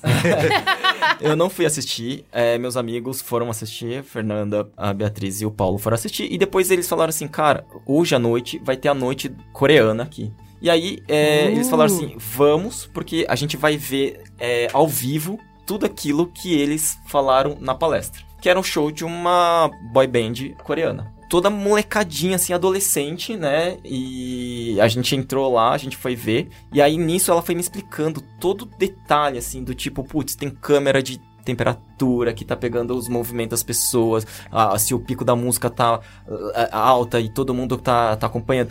Então, assim, o que, que ela, ela me explicou? Que a palestra era um produtor coreano que contou que a- o modelo de criação das bandas, das boys bands coreanas, do K-pop, é um modelo de negócio que foi pensado há 20 anos atrás pra ser exportado. Então, É isso aí, é uma, é uma estratégia de Estado, é uma política de Estado, é uma expansão através da cultura, Isso. que sempre nos contaram que os Estados Unidos fazia isso, que o soft power Isso, americano era a cultura, só como a gente já nasceu embebido nessa cultura, a gente não tem como enxergar o peixe, não enxerga a água do aquário. É. Então que inglês seja um idioma normal pra gente, tipo, palatável pros nossos ouvidos, a gente não questiona.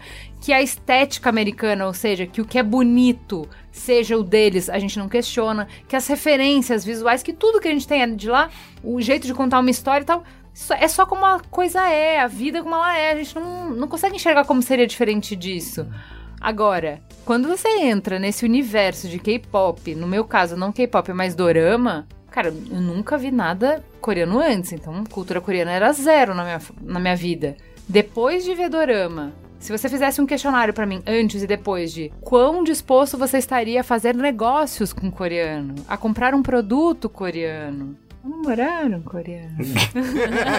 Como assim, gente? tipo- Quer isso ao vivo aqui? Não, não, a gente tá falando sobre Ah. padrões de beleza, sobre Estamos teorizando. teorizando aqui. No aeroporto de Houston tinha uma lojinha com produtos estéticos Coreanos, mas é que isso é uma, uma Tá trend um gigantesca, né? mesmo. É uma trend gigantesca. Então, mas o que, que eu quero dizer, tipo, eu sou um indivíduo, a tendência é óbvia. Agora, como projeto de Estado, Estado, é entender que, tipo, ó, gente, quem que vai querer fazer é, negócio com um país que fala diferente, come diferente, parece diferente? Se o que domina os americanos, a gente não consegue competir. A gente é- nós somos sempre os estranhos na mesa de negociação. A gente tem que acabar com isso de ser estranho. A gente tem que ser o mainstream. Coreia é o mainstream. Os caras são muito bem sucedidos. É um case bizarro de cultura. E aí, como eles falaram isso, eu não consegui ver, é, tem no, no Netflix o explicando sobre K-pop. É, né? Então acho que isso daí dá, dá uma boa. é, um- uma aprofundada aí né, nessa. É muito menos a questão do, do- da banda em si, mas tudo, todo esse contexto por trás, né? Não, é estratégia. estratégia, Isso é aí, eu modelo vi, isso aí é negócio, sensacional. é, E é da Muito bem. Vox, que o Merigo adora. Explained, né? Que é... É, explain. Muito bem, Valaur, finaliza aí. Eu finalizo rapidamente com uma dica que eu roubei do Liu, que não é minha, mas eu não tinha nenhuma pra dar, que é o aplicativo maravilhoso que me Nossa, salvou é em Austin, Maravilhoso. Você chamado Otter. O que que ele faz? O-T-T-E-R. Isso. O que que ele faz? Você entra na palestra, você dá o play, ele pega todo o áudio, ele grava, então você fica com o áudio da palestra, só que enquanto ele tá gravando, automaticamente ele tá transcrevendo a palestra. Você pode tirar foto e incluir no texto, ou seja, você fica com a palestra gravada, você fica com a transcrição da palestra e ela tá é, dividida em capítulos pelos slides que você tirou foto.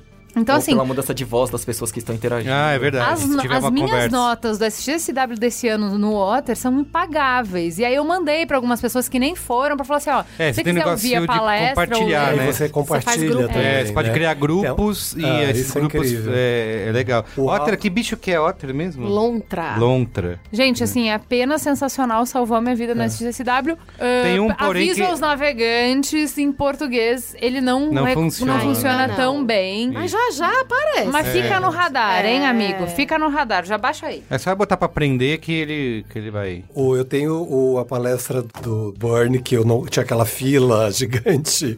Uma amiga entrou e mandou. Gravou Ah, olha aí, olha aí, ó. Então é isso, gente. Muito isso. bem, hein?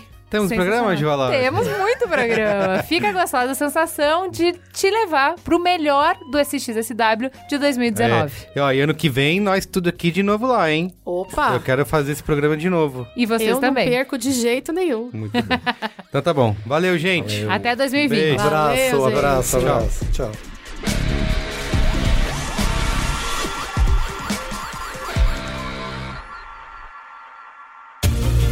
Este podcast foi editado por Caio Corraine.